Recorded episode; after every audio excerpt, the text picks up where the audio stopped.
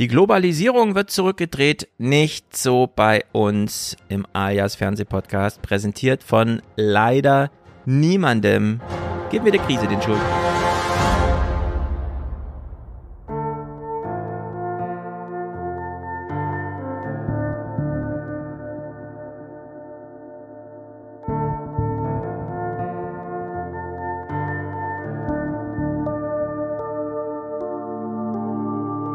Und guten Abend Ihnen allen. Dieses Land wendet sich, beziehungsweise es soll sich wenden.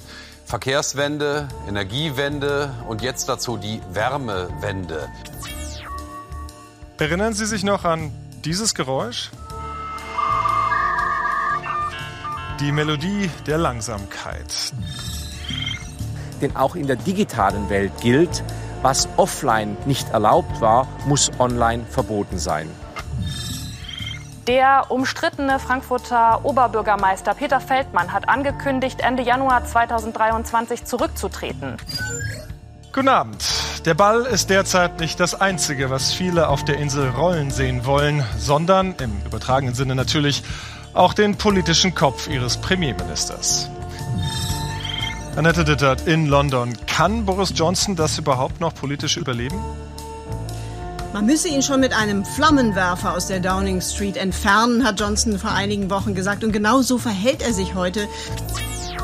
Meine Meinung über Boris Johnson ist bekannt. Ich habe nie meine Meinung geändert. Er ist, was er ist, ein Spinner und ein, ein Lügner. Und die große Mehrzahl der Briten sind dezente Leute, die wollen nicht von einem Lügner regiert werden.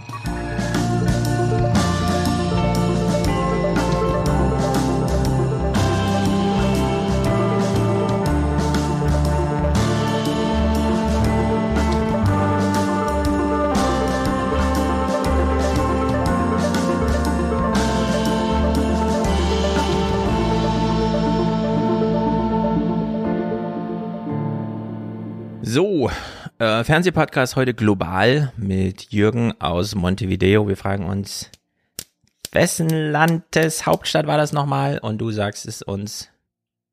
Es ist Uruguay und danke für die Einladung und danke, dass ich heute mal auf der linken Seite des Podcasts bin. Sonst yes. grüße ich ja oft als Chatter. Meinst du, du wirst heute im Chat vermisst? Weiß ich nicht, ich, glaube auch nicht. Aber es sind die, so wie ich das sehe, nach rechts, das sind die Klassiker, sind wieder da. Ich grüße einfach mal alle über, über den Daumen. Ja, ich habe es nur grob überflogen, aber Francesco, was ist mit deiner Pizza? Heute ist keine Pizza oder was? Äh, es ist schon Hitze angesagt. Hitze kommt doch erst die Woche, wo man dann auf sowas verzichtet. Er spart Gas, er spart Gas. Richtig, er spart Gas, er gibt sich dem Druck des Habeck ergeben, dass der Gasdruck fehlt. Habeck macht Druck. Sehr gut. Ich freue mich sehr, Jürgen, dass du da bist. Du bist ja nicht zum ersten Mal hier. Und ähm, wer beim letzten Mal schon zugehört hat, weiß, du bist ein ehemaliger Polizist, aber auch ein Fußballfan, kein Hooligan, sondern einer, der die organisationalen Fäden in Mainz zusammenzog, um dort Fanprojekte zu organisieren, Fußballtraining zu veranstalten, mich zum Beispiel mal einzuladen, um über Journalismus zu reden und so, du bist ein Tausendsassa und ich hatte ja damals gedacht, okay, Montevideo, da kann man mal zum Urlaub hinfahren, aber nein, du bist da jetzt seit wie lange? Ähm, seit, ja, fast seit Anfang der Pandemie. Ich rechne immer in Pandemiezeit. naja, seit, seit fast zweieinhalb, seit fast zweieinhalb Jahren. Und du planst Zwei Monate. Wie lange?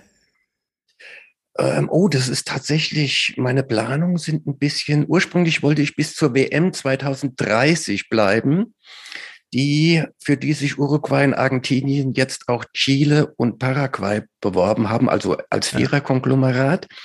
Ich merke allerdings auch, dass es das eine oder andere gibt, an das ich vorher nicht gedacht habe. Zum Beispiel auch hier gibt es eine Inflation, ähm, die ja. ähm, so zwischen sieben und zehn Prozent im Mittel der letzten Jahre war. Und ähm, ich wohne ja hier in so einem, in, in einem Zimmer in der Hochhaus in, einem, in einer Hochhauswohnung und zum Beispiel wird da auch ähm, jedes Jahr die Miete halt um zehn Prozent erhöht. Mhm.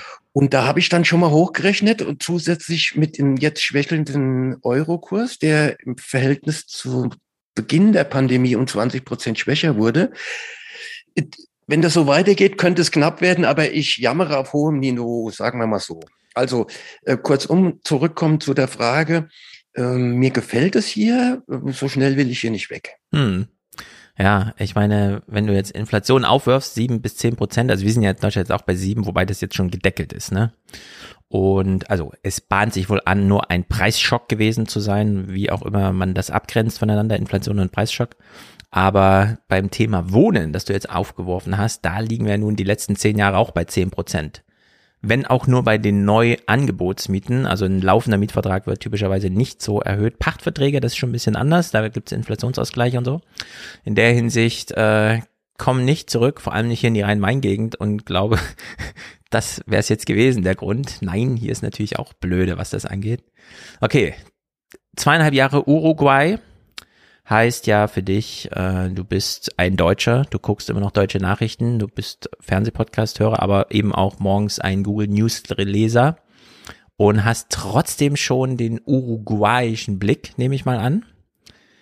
Ähm, ich, ich habe ihn immer mehr bekommen oder ich bekomme ihn immer mehr. Ja, ja aber wenn man jetzt von deinen ganz privaten Sorgen hinsichtlich Inflation und so, wo, wie, wie sieht man so den Weltzustand? Äh, ist bei, also bei uns ist ja Kriegsthema. Wie ist das in Uruguay? Ist das da ein Riesenthema irgendwie, dieser Krieg, der jetzt in Europa tobt? Ist Thema in den Nachrichten. Ähm, ich bekomme hier äh, nur über DVB-T oder vergleichbare Technik mhm. ähm, nur zwei ähm, Sender quasi über Antenne. Äh, das eine nennt sich Kanal 10, nennt sich der, der Uruguay-Sender, sowas wie öffentlich-rechtlich, aber ähm, trotzdem mhm. mit viel, mit viel Werbung. Die haben jeden Abend eine zweieinhalbstündige Nachrichtensendung zwar auch verquickt mit ein paar Boulevardthemen ähm, und tagsüber auch nochmal ähm, anderthalb Stunden um die Mittagspause. Da ist Ukraine immer ein Thema, nicht immer an erster Stelle.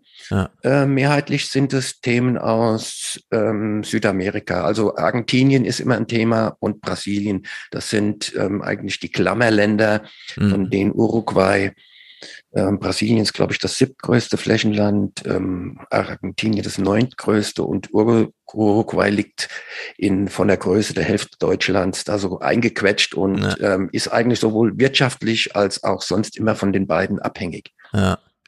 Ähm, zweieinhalb Stunden Nachrichten. Ich meine, die Tagesthemen wurden ja kürzlich auch erweitert um fünf Minuten von ungefähr 25. Dann hat man diesen Wetterblock noch mit reingenommen, 30, jetzt also insgesamt 35. Äh, die Englischen machen so 45 Minuten und wir denken immer, das ist schon ganz gut, weil dann führen die auch nochmal ein Gespräch mehr. Zweieinhalb Stunden ist natürlich, ähm, da denke ich sofort an das Russische. Dass die einfach sagen, okay, wir führen jetzt so eine so einen kriegsähnlichen Einsatz oder so und jetzt bauen wir mal die Nachrichten aus und die machen dann auch irgendwie zwei Stunden jeden Abend statt einer. Aber wa was macht man zweieinhalb Stunden für Nachrichten? Also reden die da so lange in so Panels oder? Ja, ja, Sie haben, ähm, Sie haben auch innerhalb der Nachrichten eine hohe Kulturschiene. Also da ist auch immer, das würde Wolfgang M. Schmidt äh, freuen. Da ist immer einer, der über neue Kinofilme oder wenn ein Schauspieler gestorben ist oder ein mhm. Jubiläum hat, dann wird über den berichtet. Ähm, und da sich ähm, in Uruguay 90 Prozent aller Sachen in Montevideo abspielt, das ist mit 1,5 Millionen die größte Stadt von insgesamt ohnehin nur drei Millionen. Der Rest ist eigentlich Fläche, Fläche, Fläche. Und das sind nur Viehherden. Ja. Ähm, und wenn sich hier irgendwas tut, da fliegen die scheinbar einen mit dem Fahrzeug oder mit dem Hubschrauber aus und dann steht er plötzlich, hier ist ähm, ein großer Verkehrsunfall und dann berichtet der da 20 Minuten drüber. Sowas wie Datenschutz kennen die auch gar nicht. Da wird bei den Nachbarn geklingelt und äh, oder sie fragen, sie fragen die Leute, oder klar, wenn da zuletzt war hier ein, ein, Raubüberfall mit Geiselnahme und dann haben die mehrheitlich da eine Dreiviertelstunde live berichtet und immer hin und her geschaltet.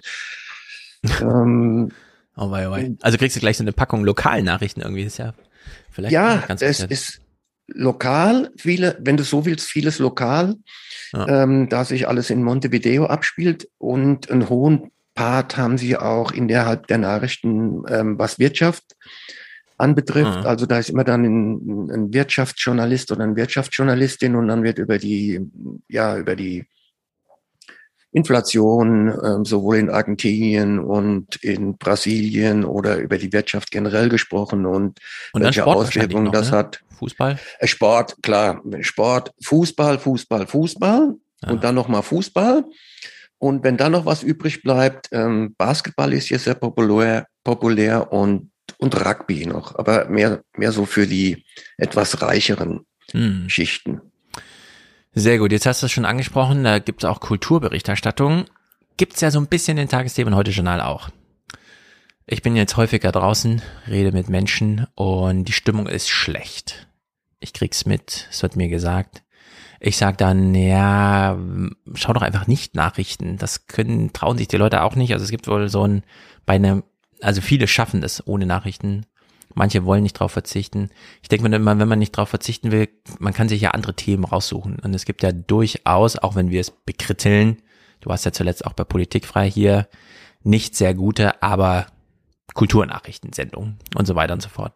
Und ich denke mir irgendwie, und das habe ich vorhin wieder gedacht, als ich die, äh, jetzt habe ich vergessen, wie es heißt, aber diese große Honor-Stunde, die da in Amerika immer, äh, die Kennedy Center Honors, die stattfinden. Ich habe vorhin durch Zufall bei YouTube äh, die 2014er Honorierung von Sting gesehen. Und die ist natürlich wahnsinnig rührend. Also man stellt sich vor, ein großes, altes, kleineres Theater, also für Popmusik kleiner, so 2000, ne, zwei Ränge, 2000 Zuschauer. Alle sind da, Obama, der Präsident und so weiter und so fort. Und dann sitzt der Jubilee natürlich oben im Scheinwerferlicht, wird auch ein bisschen gefilmt und unten wird sein Werk aufgeführt, aber eben von den Kollegen. Also Lady Gaga singt, Bruce Springsteen singt und Bruno Mars singen, alle Generationen vertreten, alle Geschlechter, große Band, kleines instrumentelles Stück und so weiter. Und ich denke mir irgendwie, warum verbringen wir nicht alle, alle Zeit, die wir haben, mit dem Konsum von genau sowas und manche vielleicht auch mit der Produktion. Manche sind ja talentiert. und du hast ja auch hinter dir ein Bild hängen und eine Gitarre an der Wand und so weiter und so fort. Und ich hoffe, du pflichtest mir einfach bei.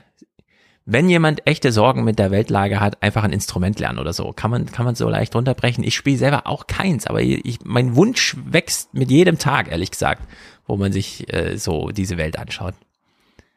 Ähm, ja, es ist zumindest ein guter Verdrängungsmechanismus. Aber es ist toll, dass du das ansprichst. Ich, ich hab, bin ja jetzt mittlerweile ah, vernetzt, um so zu sagen.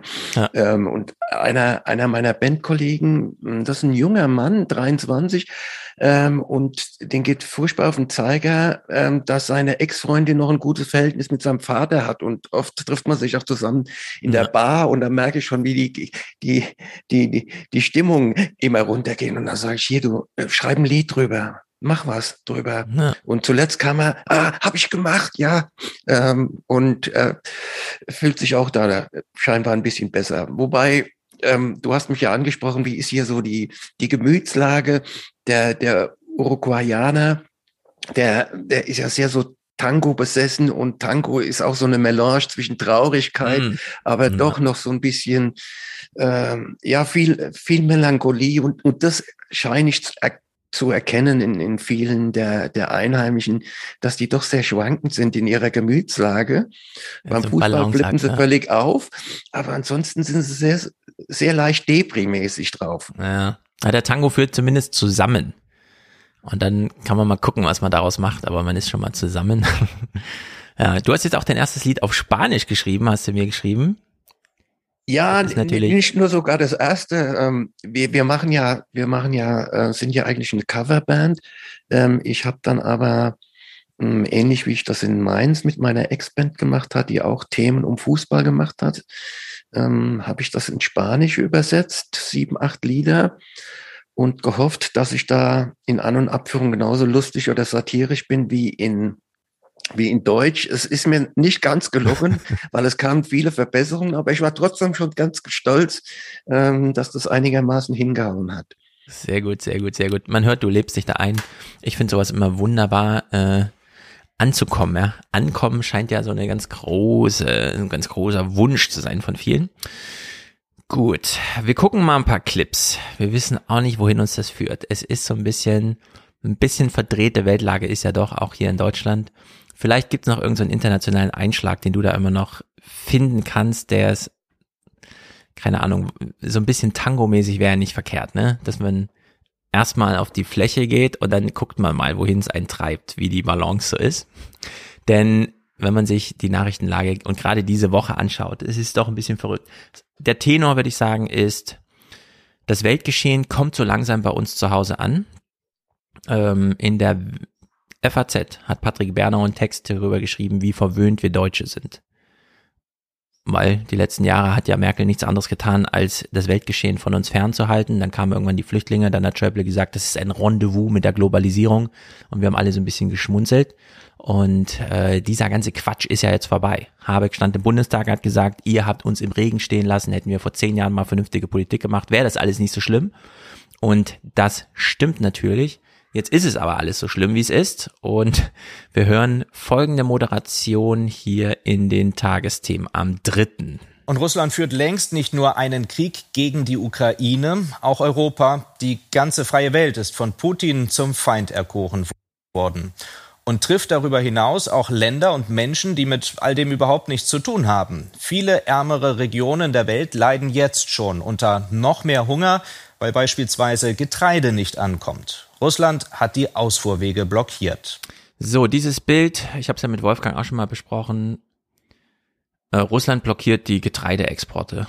Ja, faktisch, okay, kann man so sagen. Da stehen 20 Millionen Tonnen Getreide rum, aber Putin greift die Welt an mit einem Ernährungskrieg. Hm, wie sieht man das in Uruguay? Hat man Versorgungsangst bei euch? Also ich meine jetzt nicht nur in Uruguay, sondern so allgemein. Südamerika und so weiter. Gibt's da, gibt's da diese Sorgen, denn wir wissen ja, Europa ist jetzt wieder Nettoimporteur äh, äh, von diesem ganzen Zeug. Also man verlässt sich hier, man will Speicher füllen. Ja, man kauft so Weltmärkte leer. Das war nicht nur einfach so ein Spruch von Putin auf der Bühne seines eigenen Industrietags da in St. Petersburg, sondern es stimmt auch faktisch. Ähm, ja, die, die Preise sind, ähm, die Lebensmittelpreise sind hochgegangen. Das war sofort ein Thema, als es kam mit Weizenknappheit ähm, weil die hier davon auch sehr abhängig sind. Ähm, energiemäßig nicht ganz. Sie haben hier, sind sehr autark, haben ein mhm. paar äh, sehr große Wasserkraftwerke. Ja. Mm, aber was, was so Lebensmittel oder Weizen ähm, angeht, da sind die Preise hochgegangen und das war in diesen angesprochenen Nachrichten äh, ein, ein Riesenthema. Ja. Werden da irgendwelche Schuldfragen miteinander verbunden? Gibt es da so einen Blick nach Europa, nach Russland irgendwie und oder? Nee, gut, dass du das sagst. Äh, äh, ähm, das fällt mir auf. Eigentlich gibt's gibt's das gar nicht so nach dem Motto der, der böse Putin oder hm, die Idioten von denen und die lassen die nicht raus oder die dürfen da nicht hin.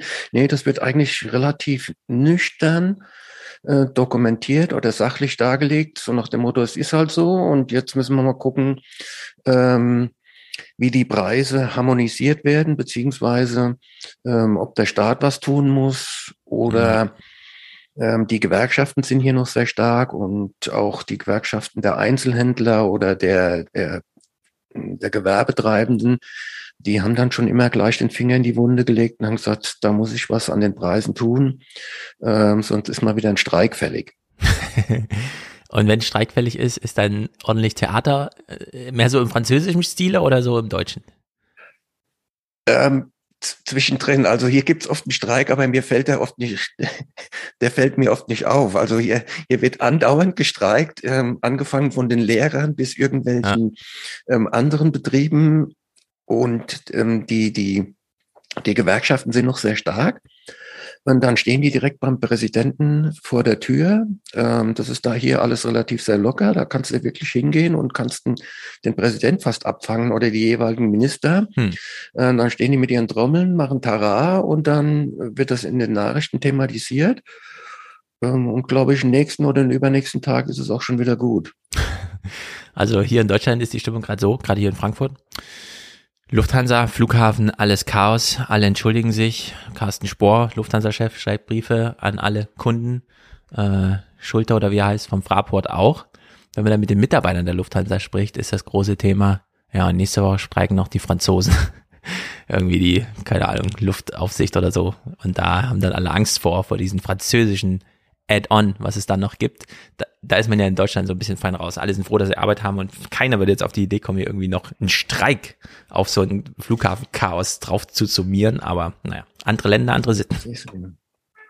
Aber um, um eines, mir, mir fällt auch noch eines ein, so nach dem Motto, ähm, Putin lässt jetzt die Welt hungern oder mhm. ähm, blockiert alle Häfen.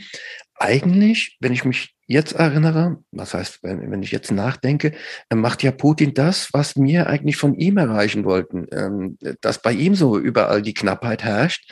Ähm, da höre ich gar nichts mehr oder lese ich gar nichts mehr, so nach dem Motto, der Wirtschaftskrieg, den wir oder die EU angefangen hat, ähm, greift er ins Leere, kommt er erst in einem halben Jahr.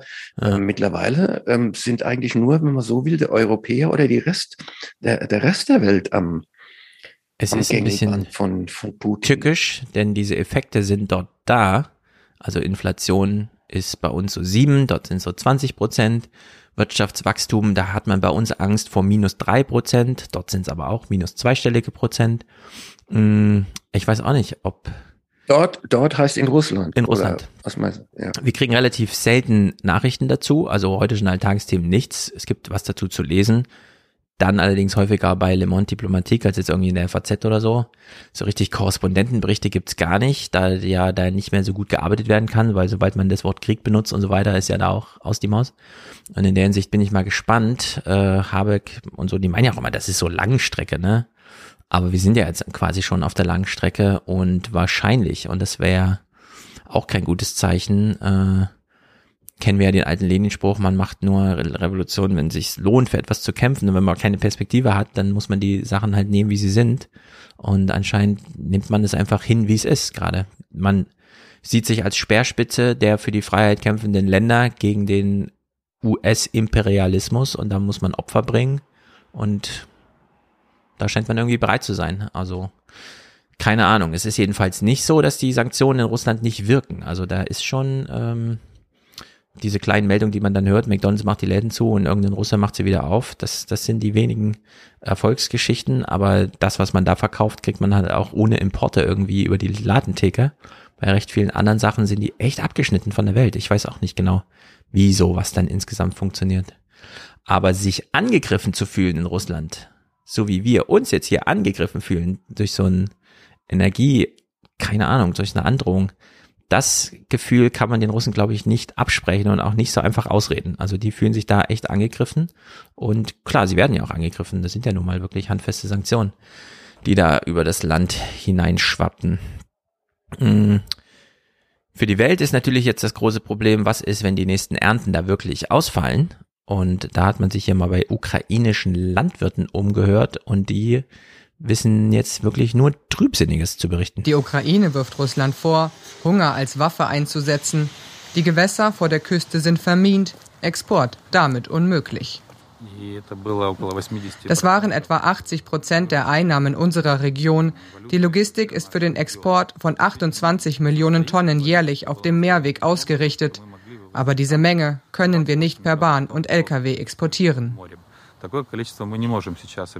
Die Vereinten Nationen und die EU versuchen die weltweite Getreidekrise zu lösen. Doch dafür ist es zu spät, sagt Andrei. Die Sache ist, wir hatten keine Zeit zu säen. Wir haben etwas Getreide eingelagert, aber nicht für das nächste Jahr. Wir denken ein Jahr voraus und ich glaube, dass es so oder so eine Hungersnot geben wird.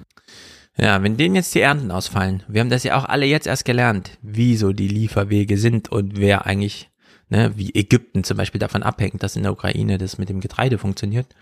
Wir können natürlich jetzt einfach, ähm, also wir Europäer haben jetzt nicht so das Riesenproblem, wenn es Preissteigerungen sind, wenn es echte Knappheit ist, aber schon, weil dann folgen ja auf Getreideunterversorgung Flüchtlingsbewegung. Äh, äh, jetzt sind ja viele Meere zum Beispiel zwischen Europa und sagen wir mal Eurasien und Amerika. Also Nordamerika hat kein Flüchtlingsproblem, wenn es in Europa irgendwie nicht hinhaut, wir Deutschen schon. Wir wissen, was das 2015 so alles auf sich, ähm, so mit sich brachte. Südamerika scheint mir da auch ziemlich gefeit zu sein vor ganz großen Verwerfungen, oder? Es ist nicht nur das Fleisch aus Argentinien, sondern auch getreidemäßig und so müsst, also ist es wahrscheinlich kein großes Thema in den Nachrichten, wie so Lieferketten sind. Die Preisentwicklung ja, aber hast du irgendwas mitbekommen? Äh, droht Versorgungsknappheit? Es ist eigentlich nur ein Thema bei Weizen. Uruguay ist ja ein großer Fleischexporteur, also ähm, ähnlich wie Argentinien. Ähm, da machen die 15, 20 Prozent ihres ähm, Bruttoinlandsproduktes macht 20 Prozent mit Fleisch. Ja, ja. 20 Prozent. Das könnte höchstens ein, ein, ein, Problem auf die Dauer werden, wenn sich da weltweit was tut. Ähm, aber ansonsten sind es nur die, die Weizenpreise, von denen sie irgendwie abhängig sind. Das ist das, was ich mitbekommen habe. Ja, wahrscheinlich auch wegen Tierfutter oder so. Ist ja unglaublich, wie lehrreich das auch so ist, ne? Was man so nach und nach dann irgendwie über die Zusammenhänge da lernt. Naja. Ja, aber Tier, Tierfutter kann, kann auch nicht das Thema sein, weil das sind alles ähm, Bio-Kühe, die leben hier nur auf, auf diesen riesigen Ländereien, die werden dann hm. einmal im Vierteljahr zusammengetrieben und dann ähm, geschlachtet. Okay. Ähm, da sind sie, sind sie anders unterwegs als die Argentinier. Ja. Also ähm, die haben hier wirklich ähm, das kann man fast sagen, ein, ein Bio-Siegel drauf. Hm. Das ist ja mal eine gute Nachricht, dass man zumindest das bei so einem hohen Wirtschaftsanteil dann hat, dass die, äh, ist ja nicht so, nur so, dass die dann weiden, sondern auch ähm, düngen. also das ist ja eigentlich ein Geben und Nehmen für das, wenn man es großflächig macht, ne, wenn man den Tieren genug Platz gibt.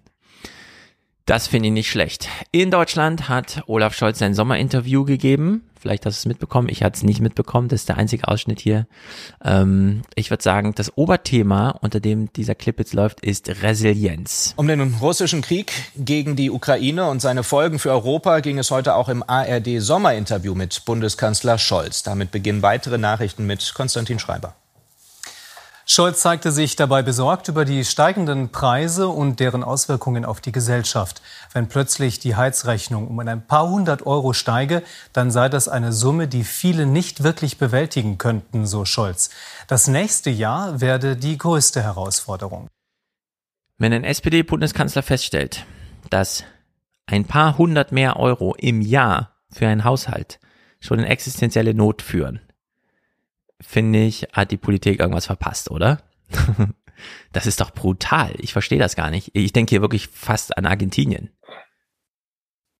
Ja, ja, du kannst manchmal nur mit dem Kopf schütteln ähm, von der mangelnden Ahnungslosigkeit, was so beim Otto Normalverbraucher abgeht, ja, oder ja. Ähm, ähm, wie, wie das mit den Preisen ist oder wie ich, also, ja. Ja, das ist so, es regiert Olaf Scholz, der damals als Generalsekretär die Hartz-IV-Reform mit durchgeführt hat und der jetzt fast 20 Jahre später, nee, mehr als 20 Jahre später einfach feststellt, oh, äh, mir haben gerade meine Mitarbeiter gesagt, äh, wenige hundert Euro im Jahr und äh, 10 Millionen Haushalte in Deutschland stehen vorm Ruin. Und das ist ehrlich, ähm, ich weiß auch nicht, das ist ein Politikversagen auf so einer ganz großen Ebene, das macht einen wirklich ein bisschen sprachlos. Und jetzt finde ich, äh, wird es eben auch wirklich schräg. Also ich bin weiterhin ein großer Fan von Robert Habeck. Ich finde, vieles von dem, was er tut, auch wie er es tut, ist eine Sensation. Und für uns, da wir die Alternativen kennen, Peter Altmaier und so weiter. Äh, wirklich ein großer Glücksfall. Christian Sievers zitiert ihn mal wie folgt. Der Bundeswirtschaftsminister wirft Russland einen ökonomischen Angriff vor, mit Energie als Waffe. Energie aus Russland, von der wir nach wie vor in enormem Maß abhängig sind, deren Preis in enormem Maß steigt, so dass der Herrscher im Kreml, auch wenn die Lieferungen sinken, dennoch kräftig Kasse macht. Tja, ein Angriff. Du als Fußballer. Wenn der Angriff auf eine Verteidigung folgt, dann gibt es ja Spezialworte dafür. Tempo gegen Stoß oder sowas. Oder Konter. Oder irgendwas. Konter, ja. Ja. Aber ein Angriff, Kommt doch, äh, ein Angriff kommt doch aus dem Nichts eigentlich, oder? Der, der ist ja nun, äh, also können wir einfach sagen, wir wurden hier angegriffen, nachdem wir dieses gigantische Sanktionspaket gegen Russland geschnürt und dann noch durchgezogen haben. Das finde ich total schräg. Ja, man kann es zumindest so erzählen, als, als Narrativ so behaupten. Aber das sind ja eigentlich, ähm, ich komme auch wieder zurück auf das, ähm, wir wollten ja eigentlich, ähm, so habe ich Ursula verstanden und die EU, wir wollten ja nicht ähm, kämpfend mithelfen, oder Genau. mitmachen und deswegen haben wir uns für diesen sogenannten Wirtschaftskrieg entschieden und im, im Narrativ, so in meiner Erinnerung, obwohl ich ein bisschen älter bin, ja, spätestens in drei Monaten merken das die Russen und dann knicken die ein und dann äh, ziehen so, die ja. sich zurück und dann, ähm, ja, jetzt sieht's genau andersherum aus, ähm, um im Sportlichen zu bleiben, äh, klassisch ausgekontert worden. Oder eben keine Gegenmaßnahmen, so nach dem Motto, was wäre wenn? Ja, sondern nur unser Plan muss funktionieren, wird funktionieren, aber kein Plan B, wenn er, wenn er eben nicht oder nur teilweise oder zu spät funktioniert. Ja. Das ist das, was du immer einem Trainer vorwerfen kannst, dass er nur einen Plan hat oder sein Plan nicht greift. Ich finde auch, also ausgekontert ist, glaube ich, genau das richtige Wort. Jetzt, was du es gesagt hast, äh, fällt es mir wie Schuppen von den, ja, wir sind echt ausgekontert worden. Denn wir haben festgestellt, weniger 100 Euro im Jahr und äh, der Bundeskanzler hat Angst, dass er das soziale Gefüge nicht mehr unter Kontrolle hat, weil man auch bei der Polizei überall gespart hat. Und äh, diese Art von nicht vorhandener Resilienz macht mir ehrlicherweise wirklich ein bisschen Sorgen. Wir haben ja nächste Woche auch so eine Hitzewelle hier. Also für Frankfurt werden bis 42 Grad angesagt. Ich weiß gar nicht, wie man das macht in so einer Gemütslage, wie alle gerade sind. Das äh, muss ja wirklich, ähm, also schon alleine Wetter, wir haben es ja gesehen im Ahrtal und so weiter, ja, drei Tage Regen, was das alles durcheinander bringen kann. Jetzt kommt so eine flächendeckende Hitze. Wir wissen überhaupt nicht, was jetzt passiert. Also ich will jetzt nicht das Klima nächste Woche noch äh, sozusagen als Problem obendrauf, aber wenn Karl Lauterbach schon twittert, das wird viele Tote geben und so.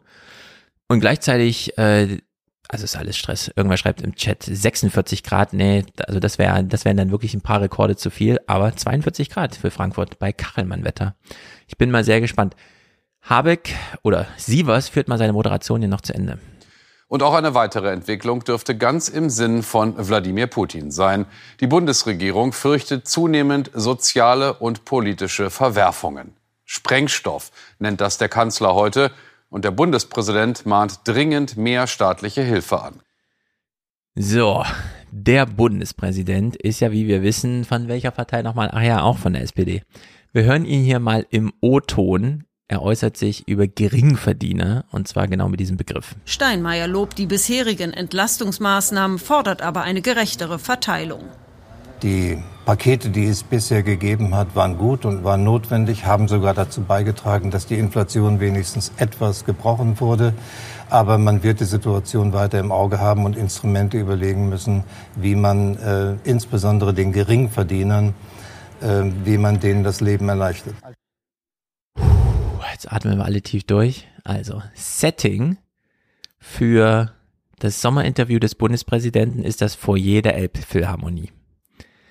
Da sitzt also der ehemalige Kanzleramtschef, der zusammen mit Wolfgang Schäuble, äh, zusammen mit Olaf Scholz, siehst du, habe ich auch schon verwechselt beide, Olaf Scholz, damals Generalsekretär, er selber Kanzleramtsminister in einer SPD geführten Regierung von Gerhard Schröder.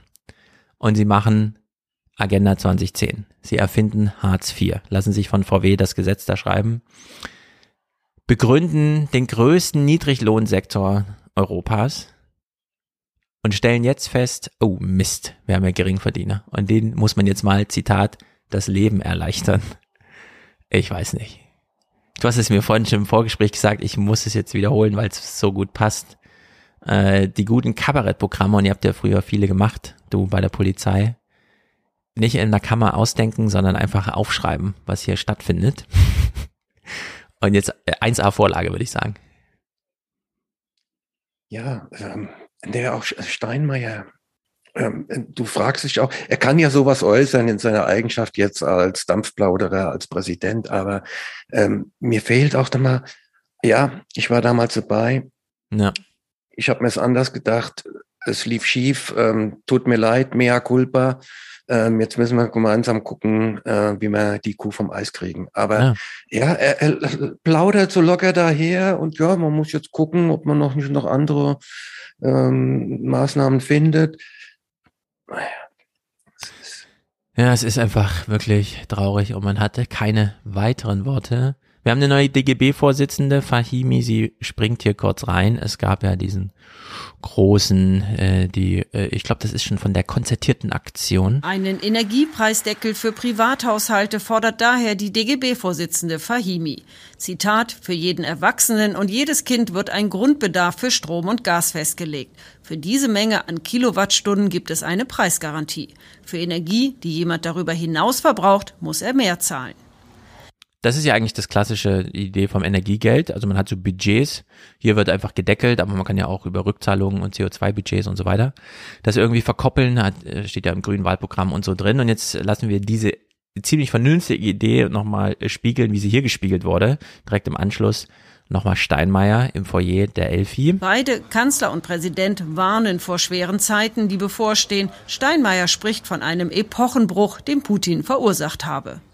Das ist jetzt ein Bruch mit der Normalität. Es kann auch sein, dass wir mehrere harte Jahre vor uns haben. Aber wir sind mit unseren Möglichkeiten, mit einer starken Wirtschaft, mit einer Vernetzung in der Welt, sind wir besser aufgestellt als viele andere. Das erinnert mich an die eine Diskussion, bei der ich mal war als FAZ-Volontär ähm, im Ressort Rhein- und äh, Rhein-Main-Zeitung, also lokal. Veranstaltung in Mainz bei dir. Und es ist die Frage, ja, was ist denn jetzt mit dem Fluglärm? Neue Landebahn ab 2011, die fliegen ja direkt über Mainz, das ist ja viel näher und so. Und da steht der Schulte, der Flughafenchef, und sagt den Leuten, ich weiß, es ist wirklich wahnsinnig laut, aber sie müssen auch die Vorzüge sehen. Sie können dreimal die Woche von Frankfurt nach Hongkong fliegen.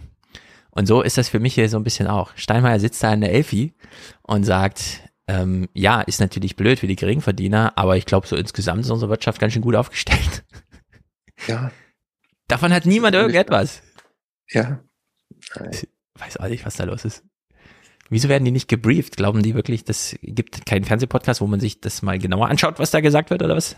Also, nein, man kann nur noch ähm, mit Zynismus. Ich glaube, es ist es, es, ich glaube, es ist mittlerweile viel schlimmer, so nach dem Motto, ach, interessiert mich eigentlich gar nicht. Ich werde jetzt dazu ein bisschen was, ein paar Worthülsen äh, absondern und ähm, wenn es hart wird, trifft es mich ja nicht. Ja. Es gibt ja diesen, der FDP untergejubelten Spruch, eure Armut kotzt mich an. Aber das aus der SPD so zu hören, ne? Klar, überparteilich Steinmeier und so, aber es tut doch ein bisschen weh auch, muss ich sagen. So ein bisschen schade, gerade weil man feststellt, dass in der Zeit, wo der Paritätische Wohlfahrtsverband sagt, noch nie war die Armut so groß wie in den beiden Pandemiejahren. Wir gleichzeitig eine Linke haben, die überhaupt nur noch im Bundestag sitzt, weil sie 4,8 Prozent und drei Direktmandate hat und dadurch nochmal hochgelevelt wird irgendwie auf ein paar und 40 äh, Sitze. Also ist ja wirklich, das passt doch alles nicht mehr zusammen. Rainer Dulger ist der Arbeitgeberpräsident, glaube ich. Äh, also sehen wir gleich in der Bauchbinde. Ich glaube, er ist der Chef der Arbeitgeberverbände und war bei der konzertierten Aktion. So, ich glaube, davon sehen wir jetzt wirklich einen Ausschnitt. Ähm, er macht so einen interessanten Spruch. Dieses Land steht vor der härtesten wirtschafts- und sozialpolitischen Krise seit der Wiedervereinigung. Deshalb müssen wir uns ehrlich die Karten legen. Vor uns liegen schwierige Jahre. Und es geht allen voran darum, jetzt alles zu unternehmen, um eine Rezession zu verhindern. Wieder lädt ein SPD-Politiker zu einer konzertierten Aktion ein. Diesmal ist es der Bundeskanzler. Ja, ich bin nur drüber gestolpert, dass der Bürger sagt, wir müssen uns hier mal die Karten legen. So als hoffte man noch, dass irgendein Zauber drin steckt in der Vergegenwärtigung. Ach, das ist mein Schicksal. Ach du großer Gott, was mache ich denn jetzt? Aber ja. man ist nicht klüger geworden dadurch, dass man mal sich in die Karten gelegt, äh, in die gelegten Karten geschaut hat.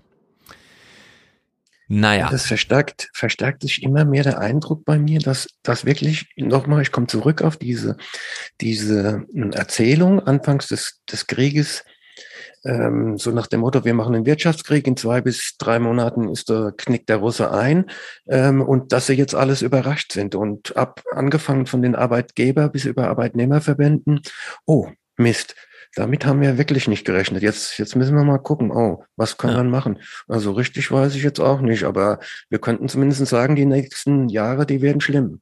Ja, genau. Und ähm, du kommst immer wieder darauf zurück und zwar völlig zu Recht. Und ich habe ja damals auch gesagt, nee, wir unterschätzen ein bisschen, wie diese Sanktionen wirken. Aber wir kennen ja heute die Ausnahmen.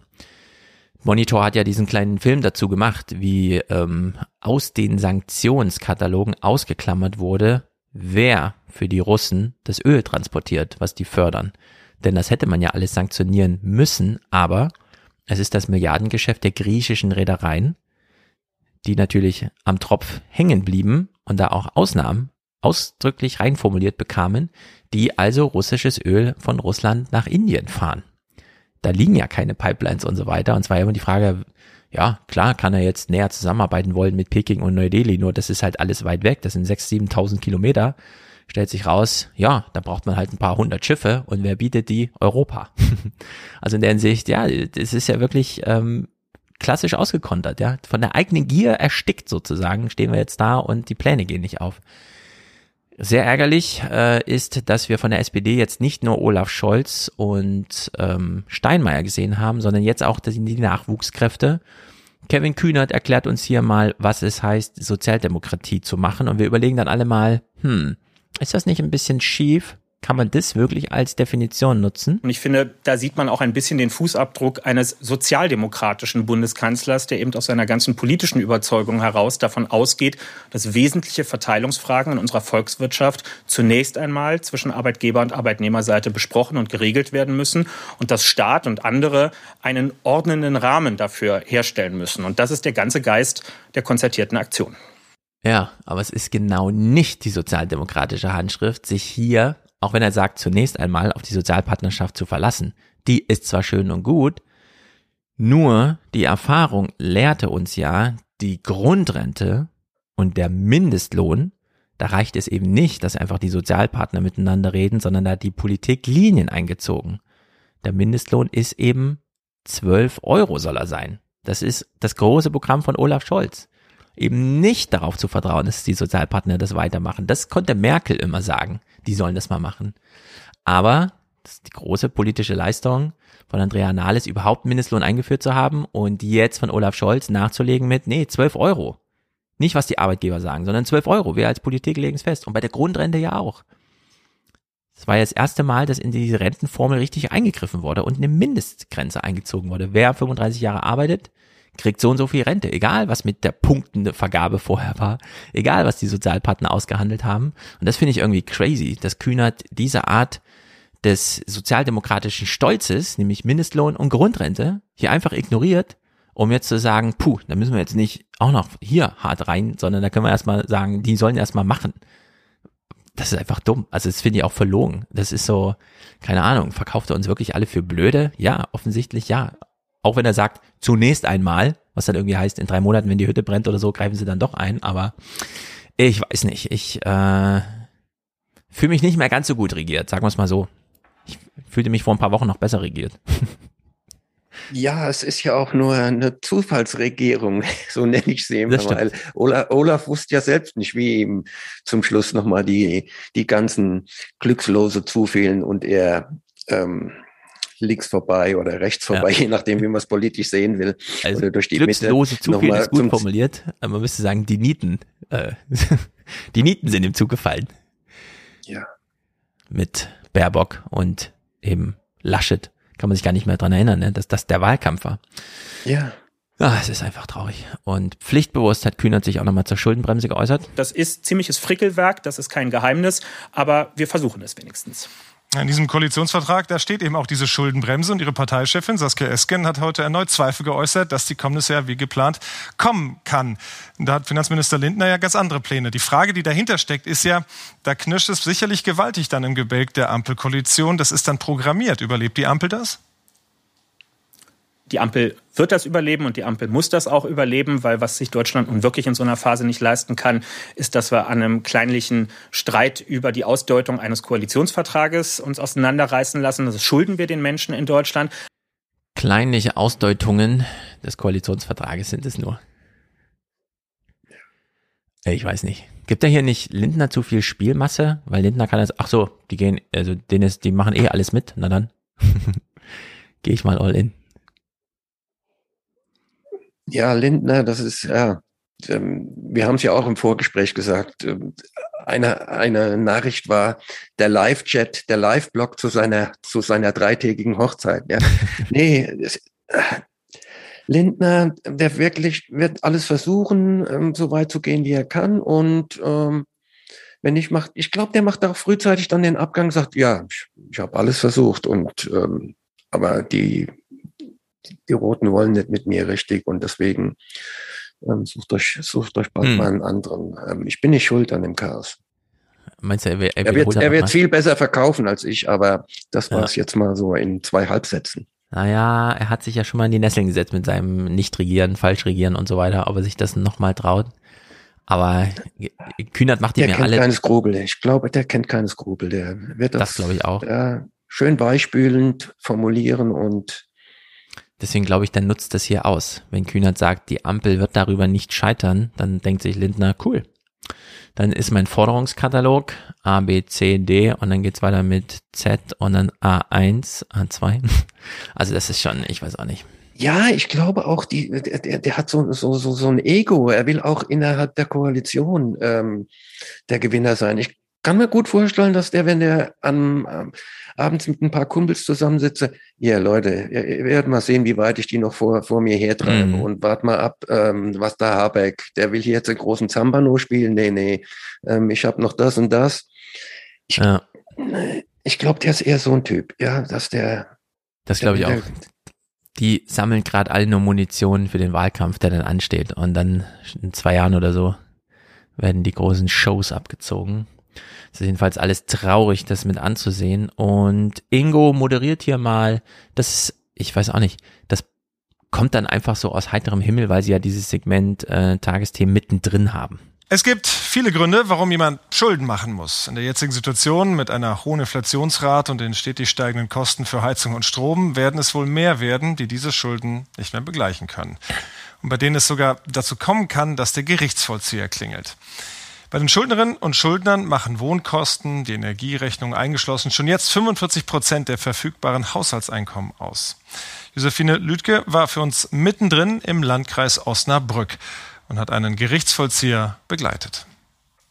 Mir liegen zwei Haftbefehle gegen die Schuldnerin vor, weil sie zum Termin zur äh, Abgabe der Vermögensauskunft nicht erschienen ist. Aber noch mal kurz zum Verständnis, nehmen Sie die jetzt fest? Nein, nur wenn sie sagt, ich gebe nicht an, was ich an Vermögen habe, dann muss sie halt mit der Polizei verhaftet werden.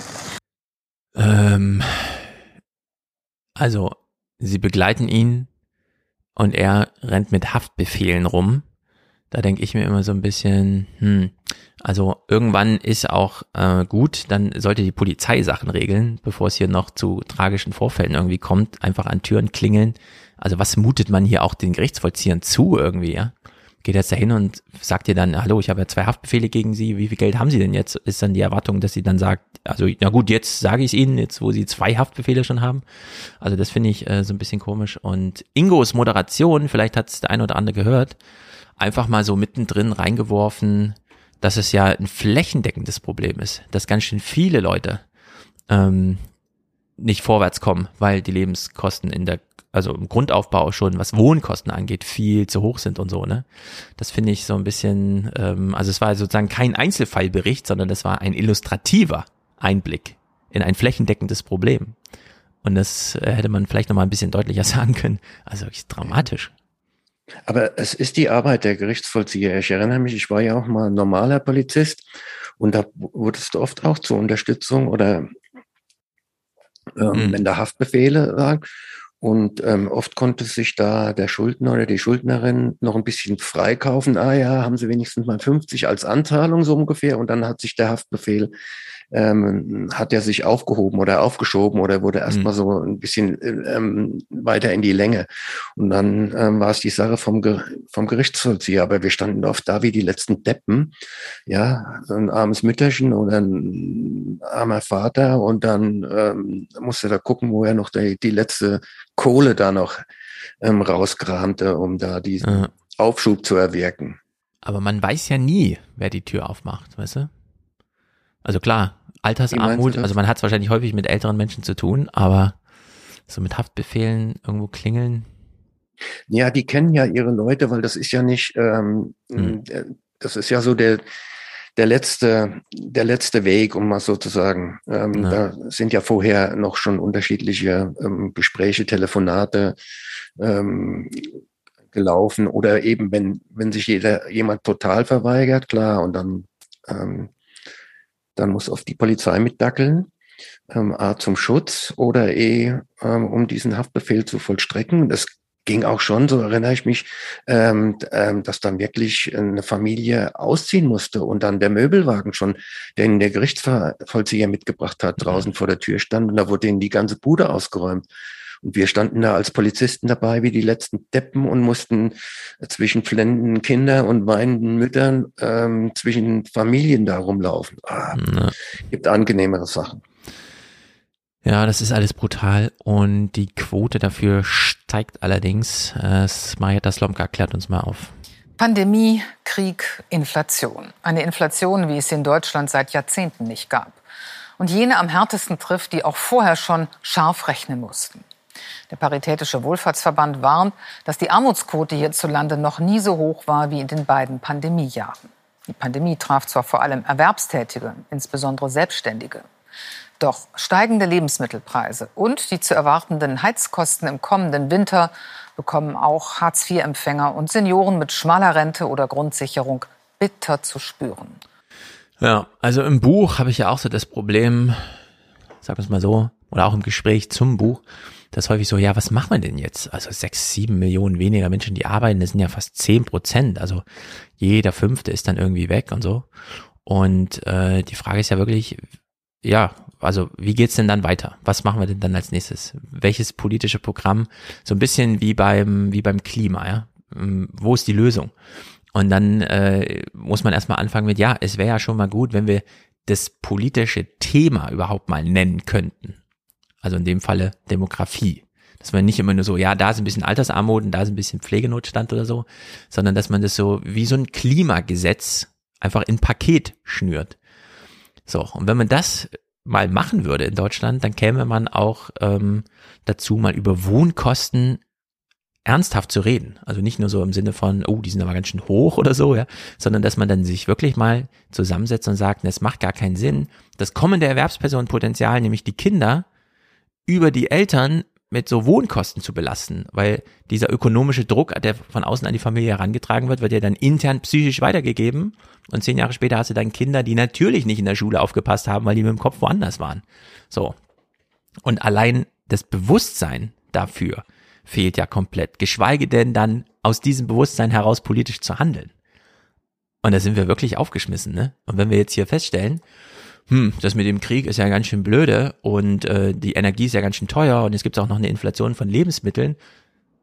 Und in so einer Moderation wird es dann mal so spontan, weil es irgendwie passt, an die letzten zwei Jahre Pandemie zurückgekoppelt, obwohl man das natürlich eins plus eins ist gleich zwei und jetzt machen wir mal eine Woche Bundestag dazu durchsprechen müsste ja, dann weiß man auch nicht. Ja, so können wir kein Problem lösen. Ja? Also wenn wir uns einfach nur von äh, Puzzlestein zu Puzzlestein hangeln und das große Bild nicht sehen, dann ist halt einfach, dann sind wir aufgeschmissen. Dann sind wir zwar auf höherem Niveau als Argentinien, aber wir schlendern da genauso von Krise zu Krise irgendwie durch und wissen nicht ein noch aus, wählen immer irgendwen neu, sind froh darüber, dass jetzt mal so und so regiert, dann beim nächsten Mal sind wieder die anderen froh, dass sie von dem und dem regiert werden. Und so ist kein Vorwärtskommen. Also das ist wirklich traurig. Man kann es nicht anders sagen. Da kann man wirklich nur Musik bei YouTube gucken, um sich davon abzulenken. Und dann stellt man fest, in Amerika, wo es noch trauriger ist, haben sie zumindest so einen Kulturbetrieb. Und das haben ja nicht mal wir. Wir können ja nur Helene Fischers Weihnachtsmusik gucken. Hm. Und damit äh, was meinst du mit, mit dem US-Kulturbetrieb? Naja, wir haben ja in Amerika zumindest äh, eine ordentliche Produktion an Content, sei es in ähm, Serien, sei es in Filmen, sei es in der Musik. Äh, da kann ja Deutschland gar nicht mithalten. Mir ist das wieder aufgefallen, als sie jetzt in England, was haben die da zuletzt groß gefeiert? In England war doch auch noch mal, ach ja, Queen. 70 Jahre Queen. Zwei große Bühnen äh, vorne vom äh, Palast, zack, zwei Tage, vier Tage Party. Und zwar ein Bühnenprogramm, das sich, mit dem man sich echt mal zeigen kann wir hätten in Deutschland gar kein Personal dafür. Also wir können gar, wir haben gar keine deutschen Kulturschaffenden, mit denen man äh, da zwei Tage Konzert machen kann.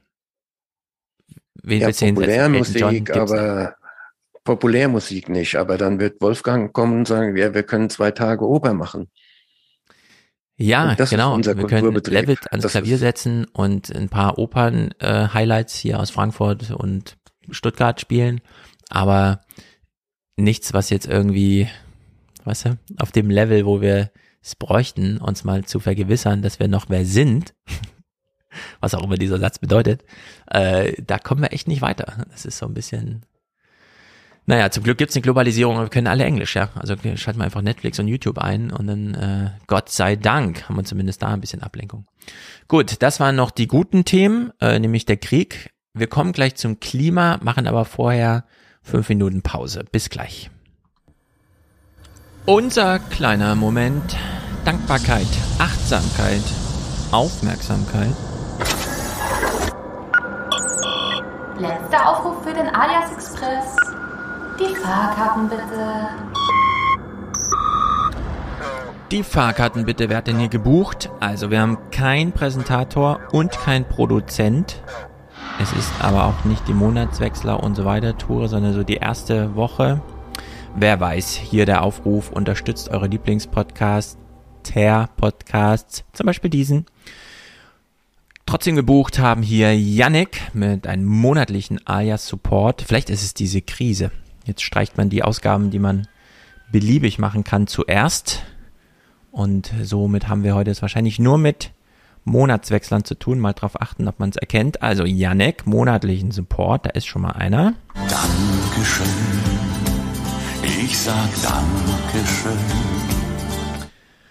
Lukas, danke Stefan. Ich glaube, das ist auch monatlich. Überweisungsgutschrift von Tanja aus Wien. Sehr gut. Diese digitalen Themen werden jetzt im 29er Juli auch aufgegriffen. Peter sagt Danke und Oliver sagt auch Danke. Raphael hat einen Dauerauftrag. Genau, das waren alles bisher auch Daueraufträge. Merten Heiner, einer von 3000. Na, hoffentlich. Marek. Danke für eure Unterstützung. Anja dankt mit vielen Dank, Smiley und grüßt aus Berlin. Wir grüßen nach Berlin. Aufruf hat gewirkt, schreibt Kevin. Er hat einen AS-Podcast Dauerauftrag. Hendrik unterstützt hier. Ralf, Sebastian, Jan, Thomas und Susanne. Sehr gut. Daniel schreibt Keep Casting. Danke für eure Hey, das kam doch schon. liebe CDU. Mal gucken, was der Zufallsgenerator jetzt sagt. Danke für eure Ich danke Ihnen. Vielen Dank für die Möglichkeit. Hier ist mal noch ein anderer. Alexander, ich löse einmal ein 9-Euro-Ticket für die nächsten drei Monate.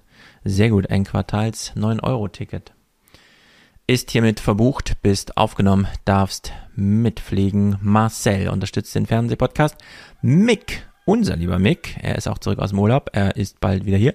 Springen klingt die Münze mit großem Dank an den besten Podcast der Welt für Inspiration, Einordnung und vor allem Freude. Ja, auf Freude müssen wir mal ein bisschen mehr achten. Die Nachrichtenlage ist echt nicht sehr gut. Wohlan, Kutscher. Spanne er die Pferde ein und spute sich, denn springend klingt die Münze.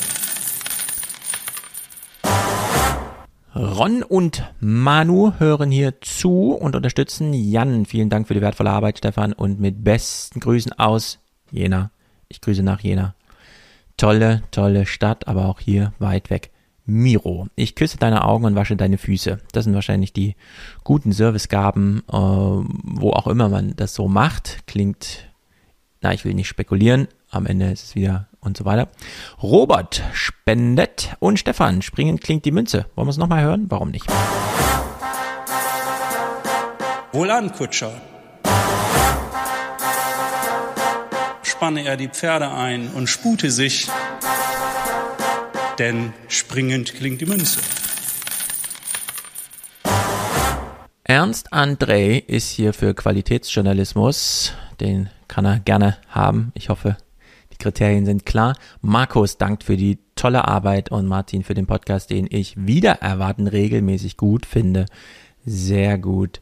Nikolaus unterstützt genau wie Mario, der will jetzt Fernsehen. Franz mit dem Dauerauftrag, wahrscheinlich der längste überhaupt laufende. Grüße nach Hamburg an dieser Stelle. Nirtasan hat einen Dauerauftrag, genau wie Johann, Daniel und Karl, der sagt Moin und Danke, Ingeborg. Grüße an dich. Marcel, Markus, Florian und noch ein Florian. Tommy. So long and thanks for all the fish. Genau, Fische. Warum auch nicht Fische? Tom, Paul, Fritz, Jan, Arne, Jonas, Thomas, Falk dankt für die Arbeit. Thomas, shake your, ah, shake your chains to earth like dew. Ye are many, they are few. Habe ich den vielleicht in diesen Evergreens? Für Deutschland, für die Zukunft unseres Landes. Ich glaube nicht. Es ist schlimm ist das, schade. Schade auch für Deutschland. Aber ich finde ihn hier auf die Schnelle nicht.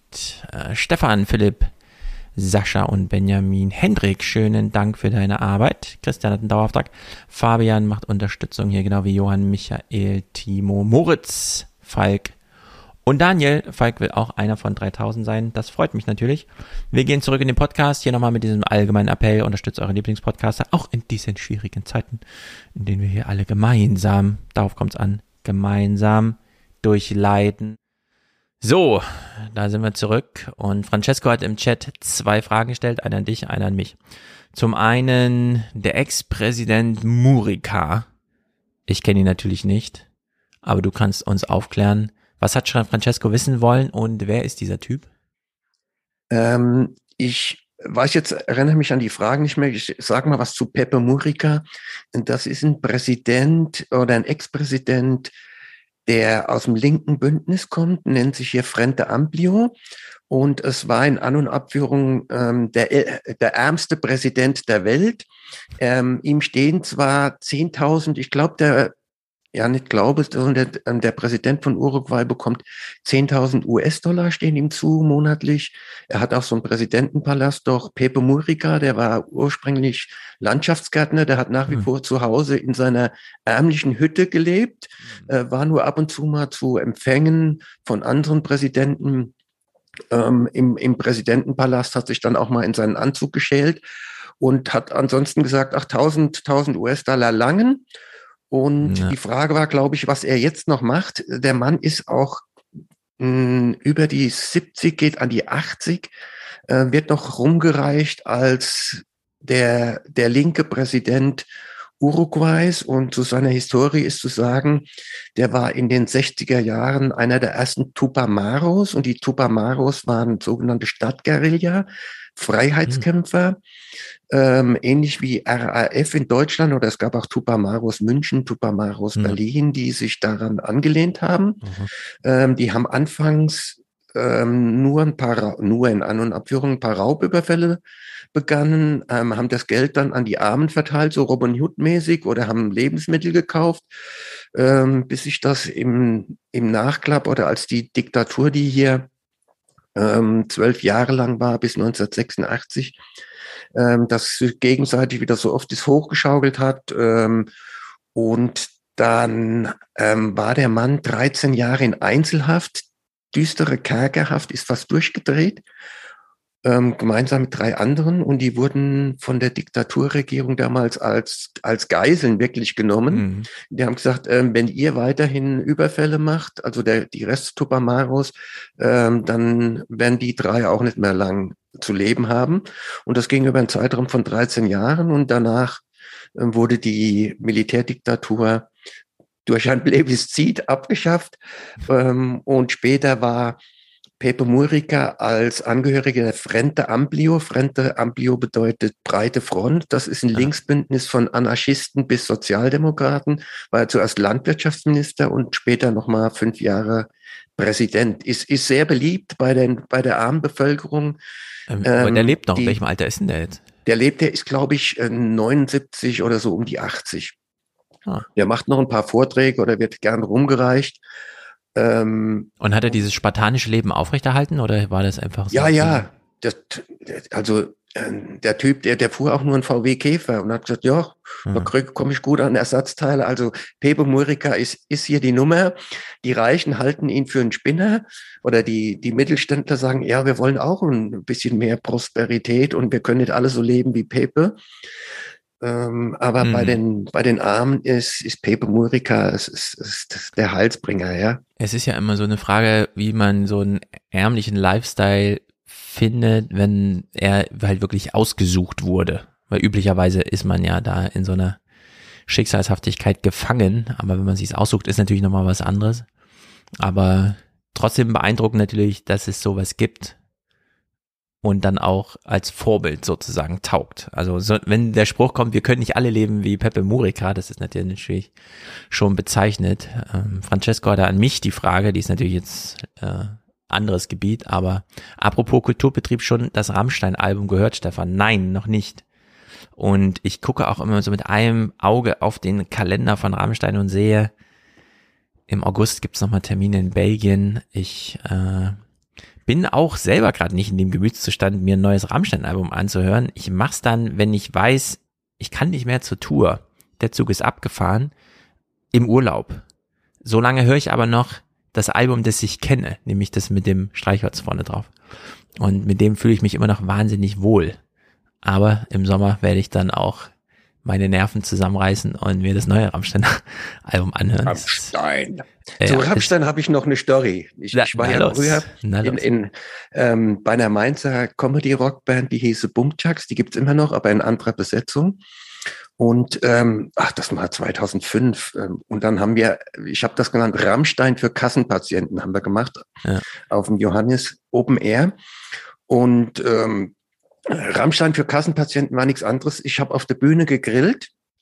dazu muss man, ja, dazu muss man dann sagen, ähm, damit das überhaupt, weil das eine Live-Bühne war oder eine Bühne war, ähm, wir mussten vorher noch einen freiwilligen Feuerwehrmann ähm, besorgen, damit, falls ja noch was bei dem Grill auf der Bühne passiert, ja. äh, dass dann auch noch ein Feuerwehrmann da ist. Ja. Und dann waren tatsächlich unten im, im Zuschauerbereich, waren, ähm, merkt er nicht, dass da oben Musik gespielt wird ähm, und fängt da an zu grillen. Und wir haben das, wir haben das so ein bisschen verbunden, ähm, satirisch ja. mit mir sind Rammstein für Kassenpatienten und da habe ich da so ein kleines Feuerwerk auf der Bühne gemacht. Also, ja, da gehört Feuer auf die Bühne und da kann man auch sagen, der Grill brennt. Ja. Äh, ja, äh, jeder, der Rammstein heute sieht, das ist ja natürlich, äh, da wird auch ordentlich gegrillt. Es, es gibt ja, äh, Flake wird ja das eine Mal dann in den Kochtopf getan. Das ist ja, man hat sich da, glaube ich, bei euch ein bisschen, aber man meint, man meint es nicht so, äh, nicht so mit Augenzwinkern, sondern das Feuer ist dann echt, was da kommt. Sie, sie, sie, und da ist ja oft, oft, oft auch das eine oder andere ähm, Unfall schon passiert. Ähm, grad, ähm, ich ich habe auch am Anfang mal versucht, Feuer, Feuerspucken zu lernen. Ah. Das ist unheimlich ätzend, weil du immer doch Flüssigkeit noch in den Hals bekommst. Also auf Dauer, die ah. ganzen Feuerspucker, die leben auch nicht sehr gesund. Nee, ähm, und ich sehe es auch nicht gerne. Wenn du nicht die richtige Technik hast. Ja. Wenn du nicht die richtige Technik hast und dann, ähm, ja. Also wegen mir muss ich keiner Feuer in den Mund stecken, ne? Mir reicht das Feuer auch so. Das ist, Da allerdings gelten bei Rammstein harte Sicherheitsvorkehrungen. Das, was ich da sehe, finde ich immer gut, weil sich dann niemand ernsthaft in Gefahr bringt. Es bedeutet aber eben für die alle Beteiligten, das wird dann wie eine Oper durchgezogen. Also da sind Markierungen auf dem Boden und da muss man dann noch stehen, ansonsten zündet's nicht. In der Hinsicht sehr viel Disziplin. Ja, da wissen alle, was ich kannst du da nicht.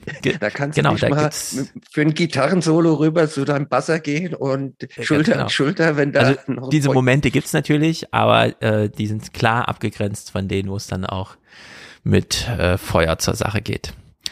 Apropos Feuer, es wird wahnsinnig heiß auf dieser Welt. Wir gehen nochmal die 13 Clips lange Klimaliste durch, die diese Nachrichtenwoche aufgelaufen ist. Angefangen und das Framing ist wunderbar beim Urlaubsidyll. Und wir alle könnten jetzt wohl auch einen sorgenfreien Urlaub nach den Corona-Jahren gebrauchen. Doch diese Idylle droht zu vertrocknen. Italien leidet unter der schlimmsten Trockenheit seit Jahrzehnten, sichtbar vor allem an den Flüssen. Einige Regionen wollen den Notstand ausrufen, doch schon längst wird um Wasser gestritten, und für manche wird es rationiert.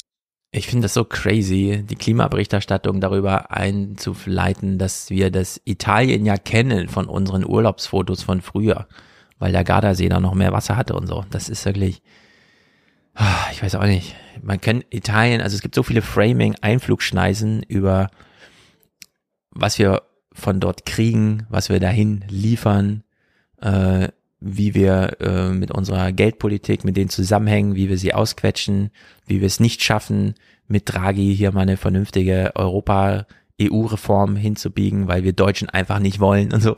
Und ja gut, aber es gibt natürlich auch die Urlaubsfotos, die kann man ja auch nochmal herausziehen, ne, um irgendwie den Bogen zu schlagen, der hier gar nicht zu schlagen ist, denn es ist einfach Klima. Man könnte auch einfach sagen, ja, früher ist man nach Italien in Urlaub gefahren, weil das Wetter so schön ist, heute ist da ziemlich heiß und morgen ist es bei uns so heiß, wie es heute schon in Italien ist. Also man hätte genauso gut nach vorne schauen können.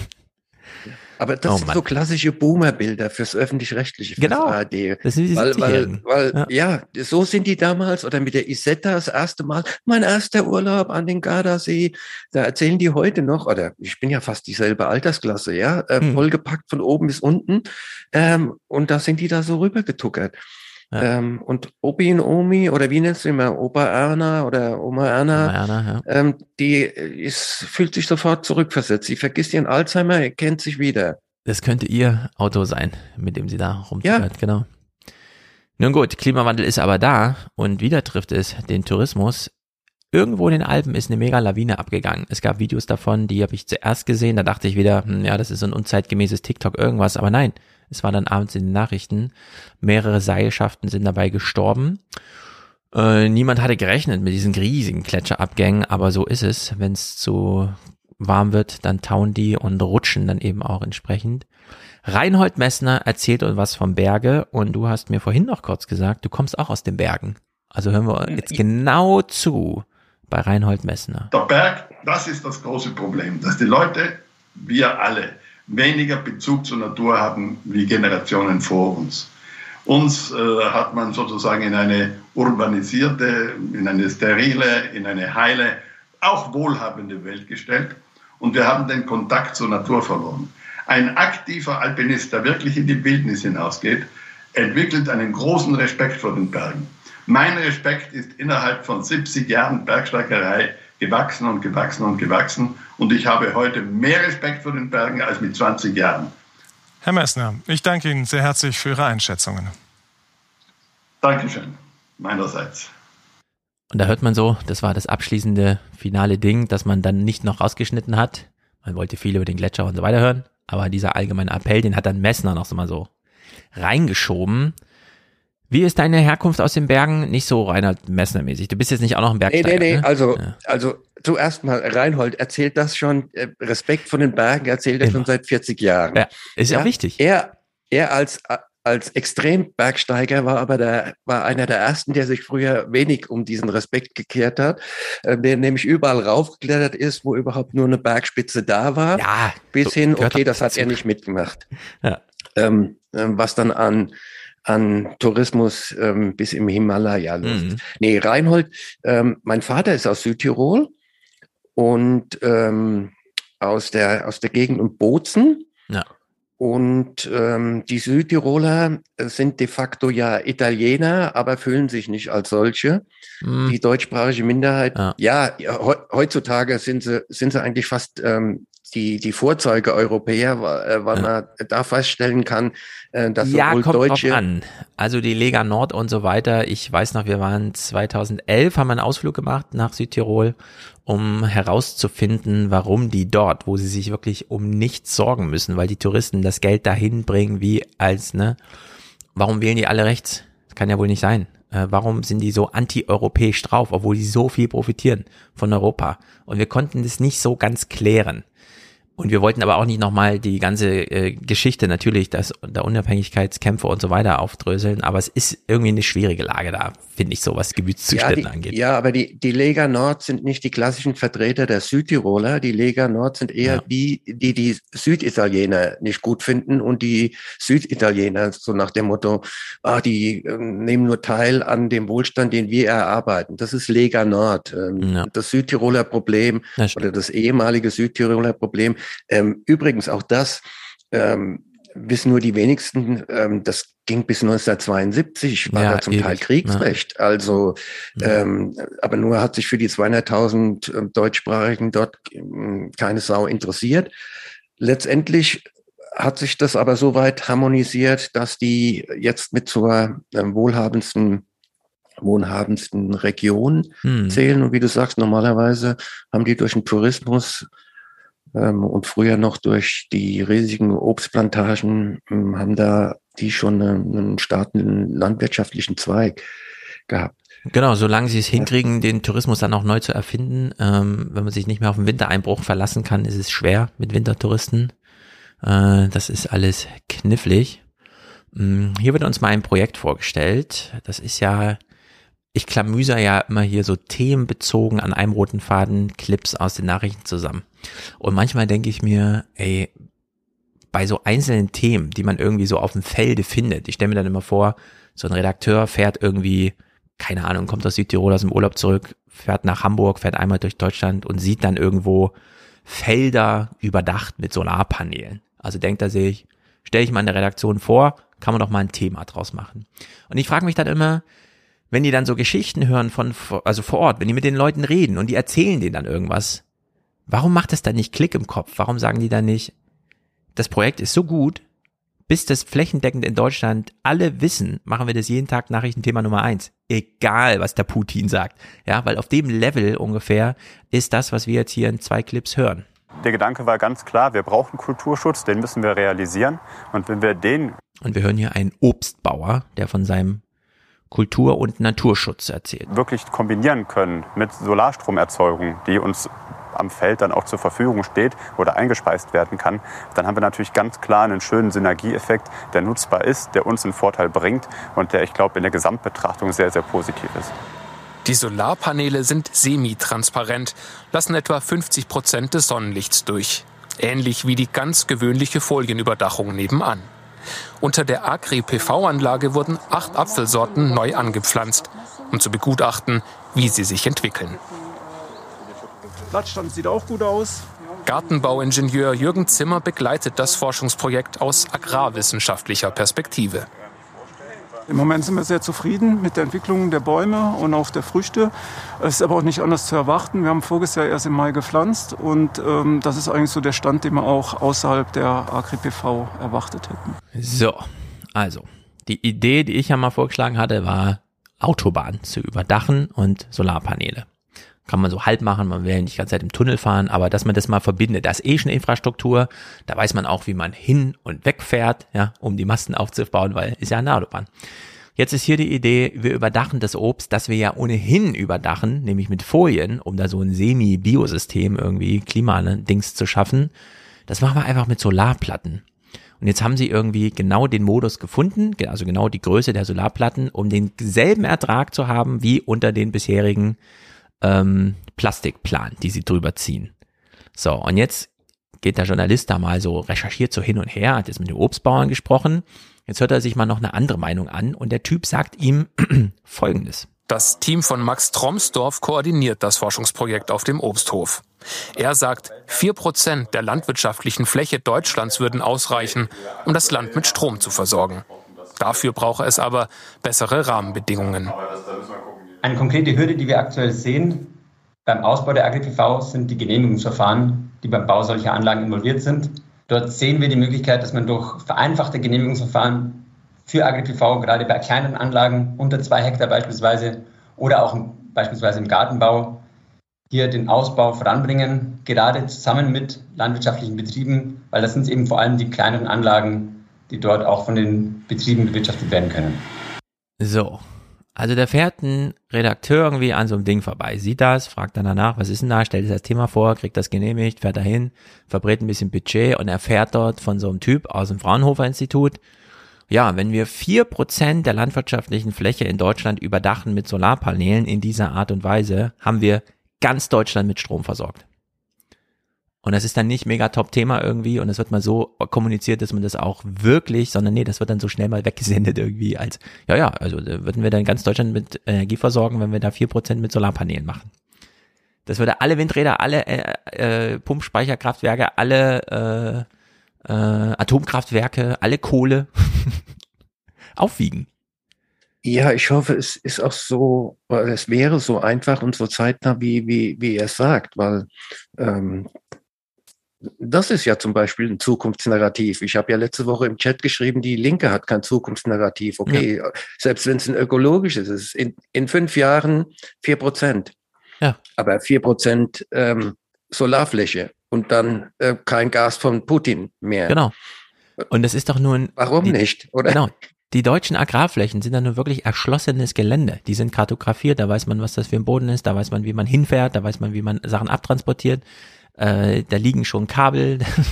Das, ich verstehe sowas nicht. Warum das nicht einfach mal zu nur eine Projekten- Rechen, nur, nur eine, ja, wird nur eine Rechenfrage sein, ob genug Paneele da wären, ob die zu bekommen wären, ob das zeitnah.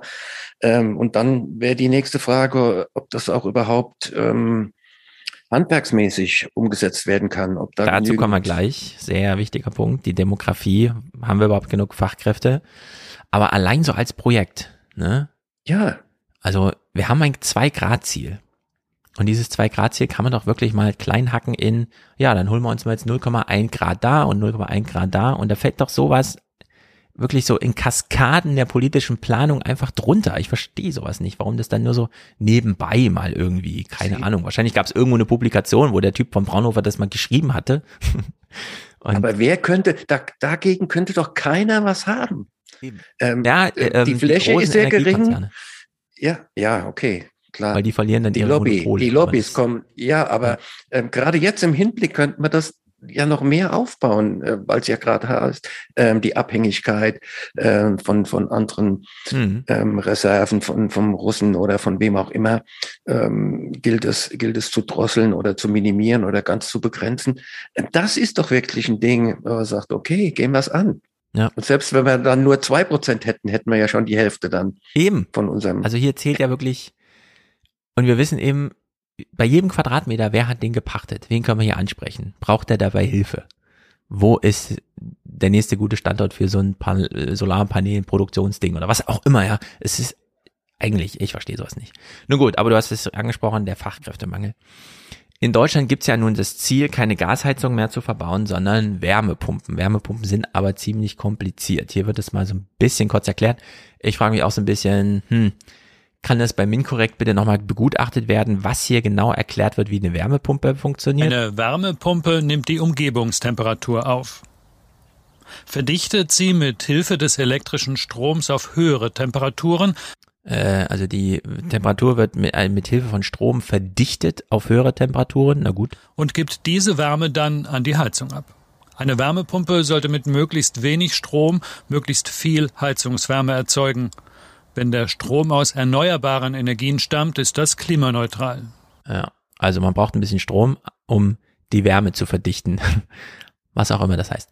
Gut, jetzt kommt die Verbraucherzentrale und merkt mal an, hm, ja gut, nur weil man das Prinzip so ein bisschen hat, das heißt noch gar nichts. Wir wissen aus äh, Aussagen des Zentralverbandes Sanitär, Heizung und Klima, dass momentan nur ein Drittel der Installationsbetriebe überhaupt in der Lage sind, qualifiziert eine Wärmepumpe zu planen und einzubauen. Und parallel dazu kommt noch der massive Fachkräftemangel. Es fehlen ja mehrere tausend Fachkräfte überhaupt. Und es mangelt im Moment an notwendiger Qualifizierung. Und deswegen bin ich skeptisch, ob das gelingt, quasi ab 24 mehr oder weniger aus dem Stand nur noch überwiegend Wärmepumpen einzubauen. Ja, Fachkräftemangel, wer soll's machen? Das wissen wir nicht. Schon die Eltern der künftigen Fachkräfte wurden nicht geboren, die das hier regeln sollen für uns. Das ist natürlich blöd. Herzlichen Glückwunsch Deutschland. Es hat immer gut funktioniert, die Probleme auszublenden. Und hier könnte man ja so viel mit Migration und so weiter machen, wenn man nur mal irgendwie, keine Ahnung, alles ein bisschen früher macht. Es ist traurig. Und wie, wie ist eigentlich bei euch gerade das Wetter? Ihr habt jetzt äh, so Es ist Herbst. Winter. Winter. Es ist Winter. Und ähm, der Winter in Uruguay ist vergleichbar mit dem Herbst im Rhein-Main-Gebiet.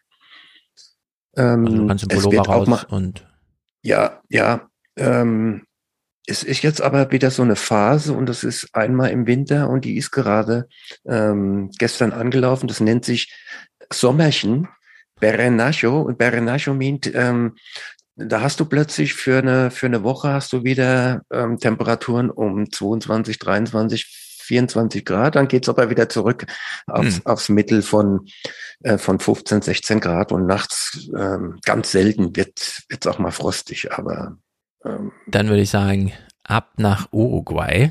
Vielleicht kriegt man das ja echt äh, demnächst so beobachtet, ne, dass die Superreichen, die Top 10% der Weltbevölkerung, einfach immer pendeln zwischen Nord- und Südhalbkugel.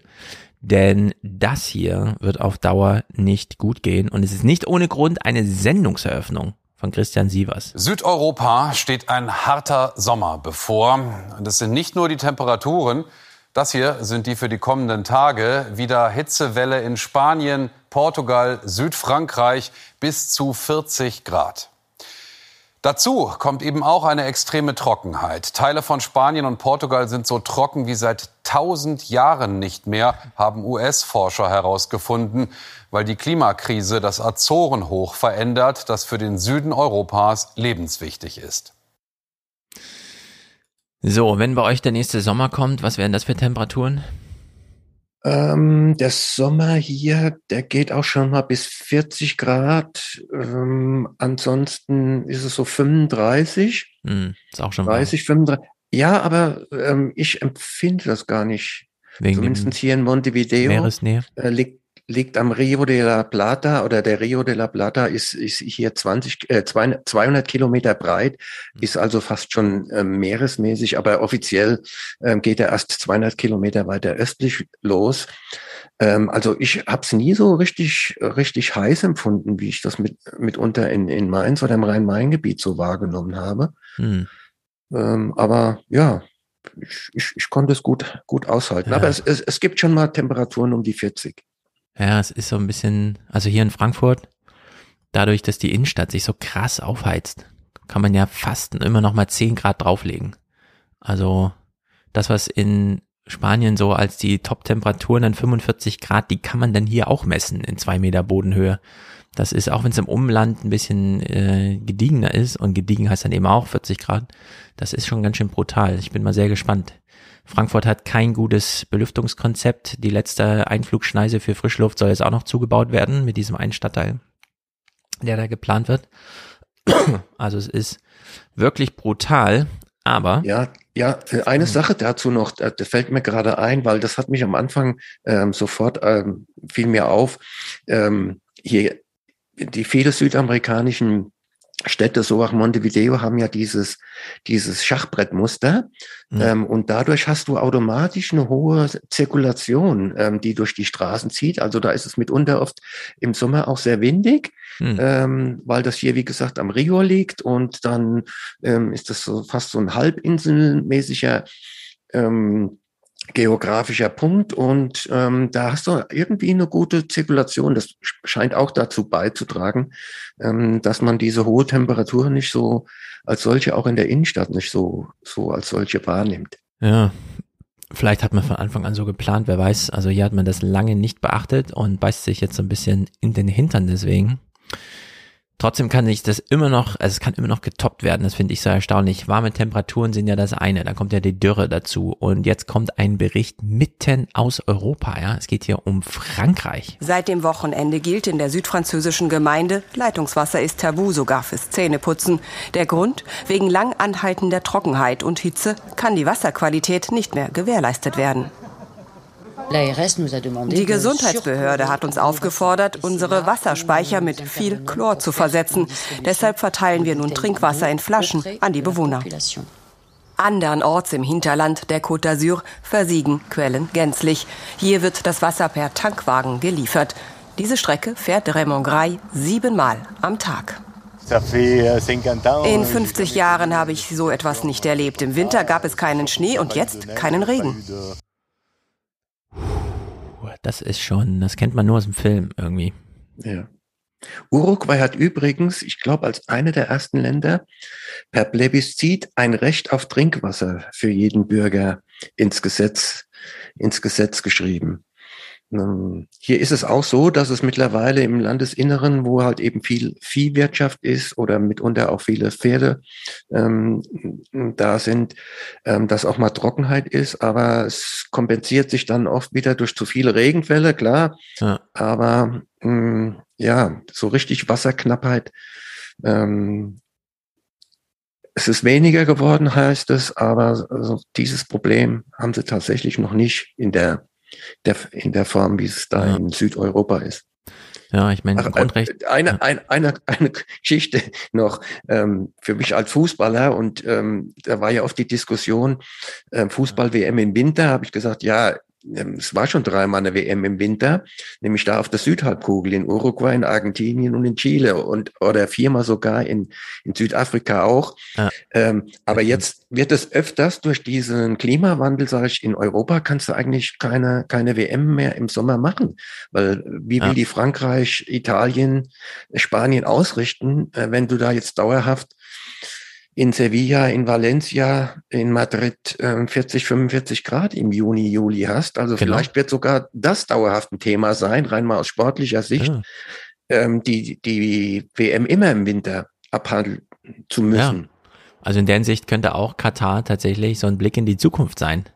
Denn was willst du da in Südeuropa bei 45 Grad im August irgendwie Fußball spielen? Ja, das ist ja, Ja, klar, kannst du also auf nachts so- verschieben, aber das nützt ja auch nichts mit den ganzen Touristen und überhaupt Training und es ist heikel. Ja. Und Ja, selbst die nächste in, in Mexiko, USA, mh, Kanada, ja, ähm, erinnere ich mich ja, wie das 86 noch war. Da haben sie auch bei schon bei 40, 42 Grad gespielt, weil sie wegen den Europäern natürlich um 12 Uhr Ortszeit anfangen wollten, damit die die besten Sendezeiten hatten. Ähm, und die Spieler haben geflucht. Ja. Und die, Quali die Qualität war dementsprechend ja. niedrig. Genau. Und wenn jetzt Fußballvereine die Verbänden zurückmelden, sorry, aber eure tolle Fernsehzeit geht nicht wegen Wetter, dann sind wir ja an eine Grenze gestoßen und das stellt man jetzt häufiger fest. Ähm, ja, wir hatten jetzt ähm, seit Greta, sagen wir mal, vier Jahre so einen Klimadiskurs, der immer lief, oh, jetzt müssen wir uns aber beeilen, sonst verpassen wir das 1,5 Grad Ziel und so weiter und so fort. Und vielleicht sind wir jetzt vier Jahre später wirklich an so einem Punkt, wo dieses Umdenken stattfindet hinsichtlich, nee, es ist zu spät. Also es ist jetzt einfach passiert. Es sind jetzt 45 Grad in Frankreich und die werden auch in Deutschland erwartbar in den nächsten zehn Jahren. Irgendwann werden sie geknackt. Ja, irgendeine baden-württembergische Stadt wird uns 45 Grad melden. Und Mojib Latif, der ja lange diese Klimaforschung da gemacht hat oder vielleicht sogar immer noch macht, war hier nochmal als Gesprächspartner eingeladen. Wir kennen ihn ja aus der Landsendung, wo er meinte, ja, einmal war ich auch bei einer Klimakonferenz, aber das ist ja nur Quatsch dort, das ist ja nur politisches Geschache, da rettet ja niemand das Klima.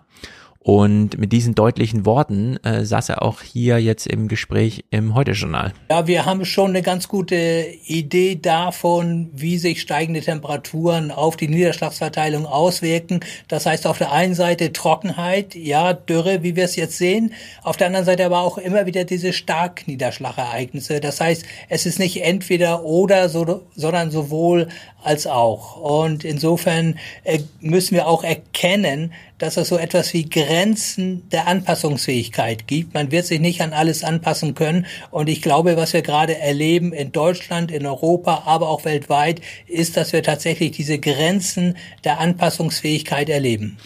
So, Grenzen des Wachstums vor 50 Jahren und jetzt Grenzen der Anpassungsfähigkeit.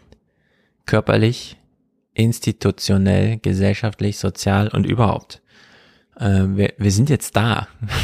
Ab jetzt können wir nur noch mit den Problemen hantieren, aber wir kriegen sie nicht mehr künftig vielleicht abgeschwächt oder sowas, ja, dass die Entwicklung, die Dramat, also die Dramatik einfach nachlässt, aber die Probleme selbst sind jetzt da. Und das sagt Ja. er hier auch ganz deutlich. Nein, das scheint immer noch nicht angekommen zu sein.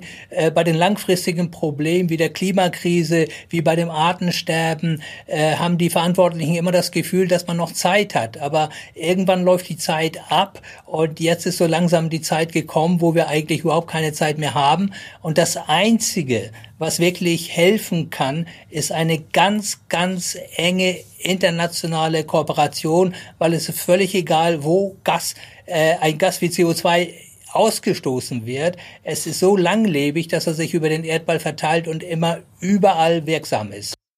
Ja, aber wir schalten ja gerade die Kohlekraftwerke wieder an. Also, wem sagt er das? Uns, die wir das jetzt schon wissen und trotzdem nicht danach handeln? also, ähm, Äh, Erzählt er übrigens also auch, ich meine das gar nicht despektierlich, schon seit 20 Jahren. Also den kannst du auch immer auf Wiedervorlage äh, völlig zu Recht, setzen. Ja, und ich erinnere mich gerade noch an den Bericht mit den Wärmepumpen. Ähm, es wird bald auch fehlende Handwerker sein für Klimaanlagen, weil äh, Ja.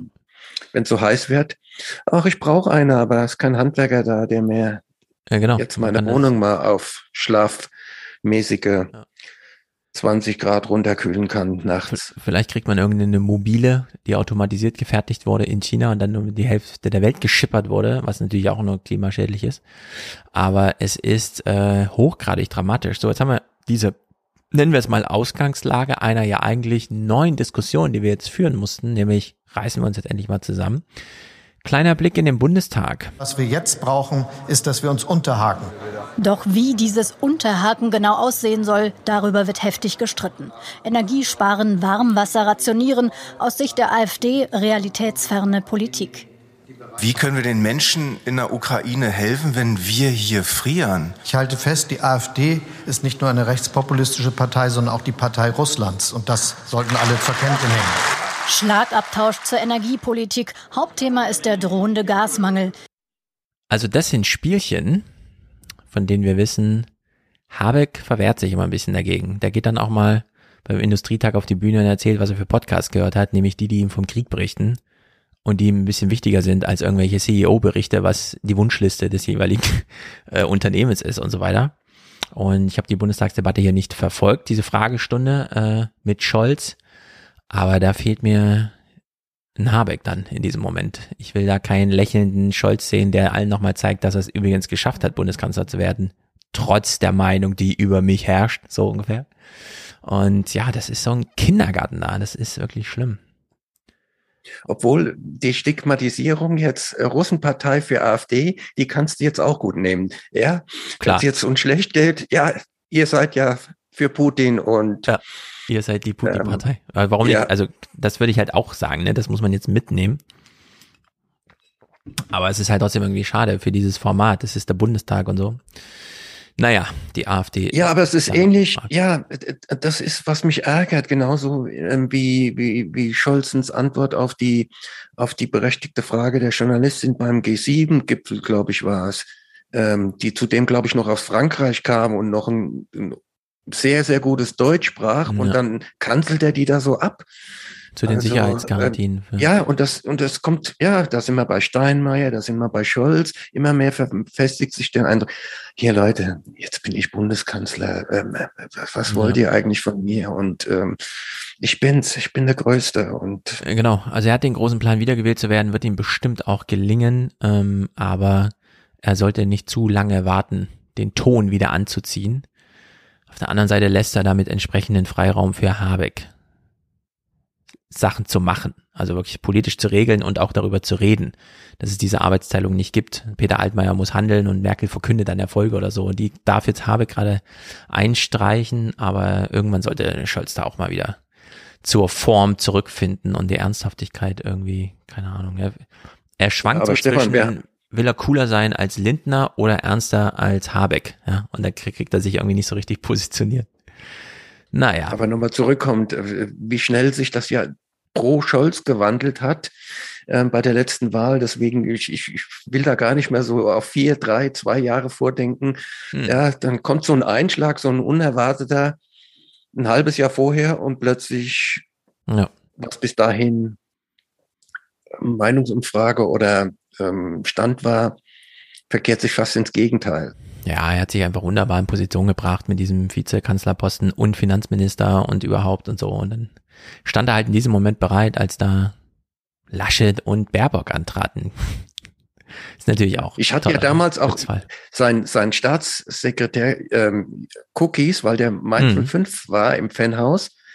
Ähm, mhm. Und der ist, glaube ich, einmal freitags immer bei der deutschen ähm, nee, bei der EZB gewesen und da habe ich hm. den auch wieder auf, auf die Billignummer für einen Fanhouse-Talk eingeladen und hm. da habe ich ihn damals schon gefragt, ähm, ob Scholz ähm, Kanzler werden will. Und dann hat er auch so verdächtig rumgedruckt. Die beiden sind ja ganz dicke Kumpel schon ja. seit Juso-Zeiten.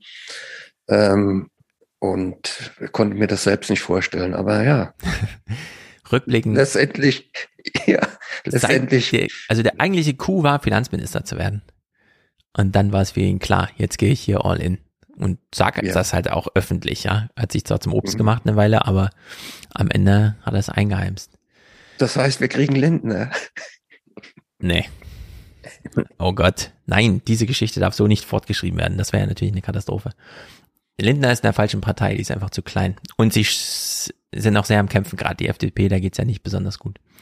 Ja, aber zum damaligen Zeitpunkt war die SPD auch nicht viel größer als, als knapp von den ja, zweistelligen. Ja. Wir gehen diesem Gedanken jetzt nicht weiter nach. Ja, genau. Wir hatten schon so schlechte. Auslöseschnur schreibt schon, bitte nicht, Ausrufezeichen. Nee, ja, eben, bitte nicht.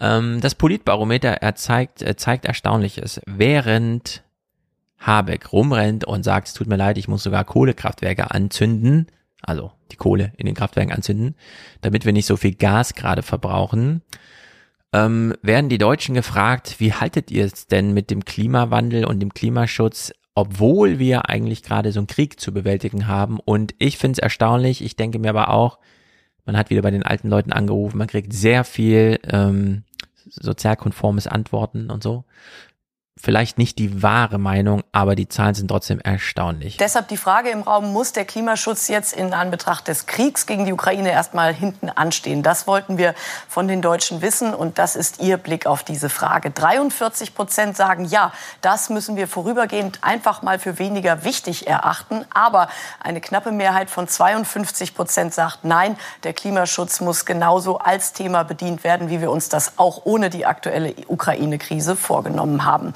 Ja, die Deutschen wollen Klimaschutz. Wissen Sie, was es bedeutet? In der Hinsicht, keine Wir Ahnung, müssen wer will erst die Ukraine retten und dann erst die Welt. genau, nochmal schnell die Ukraine retten. Ja, also erstaunliche Zahlen. Nur 43 Prozent sagen, ja, der Klimaschutz sollte vorübergehenden hinten anstellen. Das Problem wäre alles gar nicht so groß und dieser kleine Clip von Habeck, den wir jetzt gucken, äh, der geht nur neun Sekunden, aber man sollte ihn im Grunde tapezieren. Es ist das Buchcover dieses noch ungeschriebenen Buches über Angela Merkel und was sie uns an Erbe hinterlassen hat, während alle glaubten, man muss nur Merkels Erbe antreten. Was für ein Erbe ist das eigentlich wirklich? Das lernen wir ja jetzt gerade. Und Robert Habeck hat es im Bundestag wie folgt gesagt. Sehr geehrte Damen und Herren, Buchstäblich steht Deutschland im Regen. Hätten wir diese Pakete vor zehn Jahren durchgezogen, wir würden ganz anders heute dastehen. Punkt. Das ist die Lehre, das ist die Botschaft, das ist der richtige Spruch für diese Zeit. Genau so. Es ist super traurig. Also. Ja, aber ich bemängel trotzdem ein bisschen, äh, ähm, selbst aus der Opposition heraus kann man ja diese Forderungen in den letzten zehn Jahren so verstärkt stellen, dass das nicht ganz in Vergessenheit geriet. Klar, er hat völlig recht, aber. Ja, wir hatten halt zwischendurch eine große und eine übergroße Koalition. Und die Grünen. Ja. Aber das ist doch ihr ja. Kernthema oder mit dem sie immer gepunktet haben. Sagen, ihr Leute, denkt mal daran, denkt mal daran. Naja, gut. Vielleicht auch zu hocken hier in Montevideo und ähm, über alles zu meckern, aber das ist auch Teil ja dieses Podcasts. Ja, wir machen, wir machen das genau heute Sonntag, damit wir morgen und den Rest der Woche äh, YouTube-Videos von der tollen Musik, über die wir sprachen, äh, hören können. Äh, Human taucht gerade im Chat auf und wünscht allen einen guten Abend. Er hofft, er hat noch nicht so viel verpasst. Ich sage doch, du hast alles verpasst, denn wir gucken nur noch zwei Clips und dann ist dieser Podcast für heute schon wieder vorbei. Da wir nicht ähm, Olaf Scholz ist bei Ilna und beantwortet Fragen der Bürger. Also wir wissen, wie Olaf Scholz das macht, nämlich super professionell. Es wird sich erstmal für die Frage bedankt.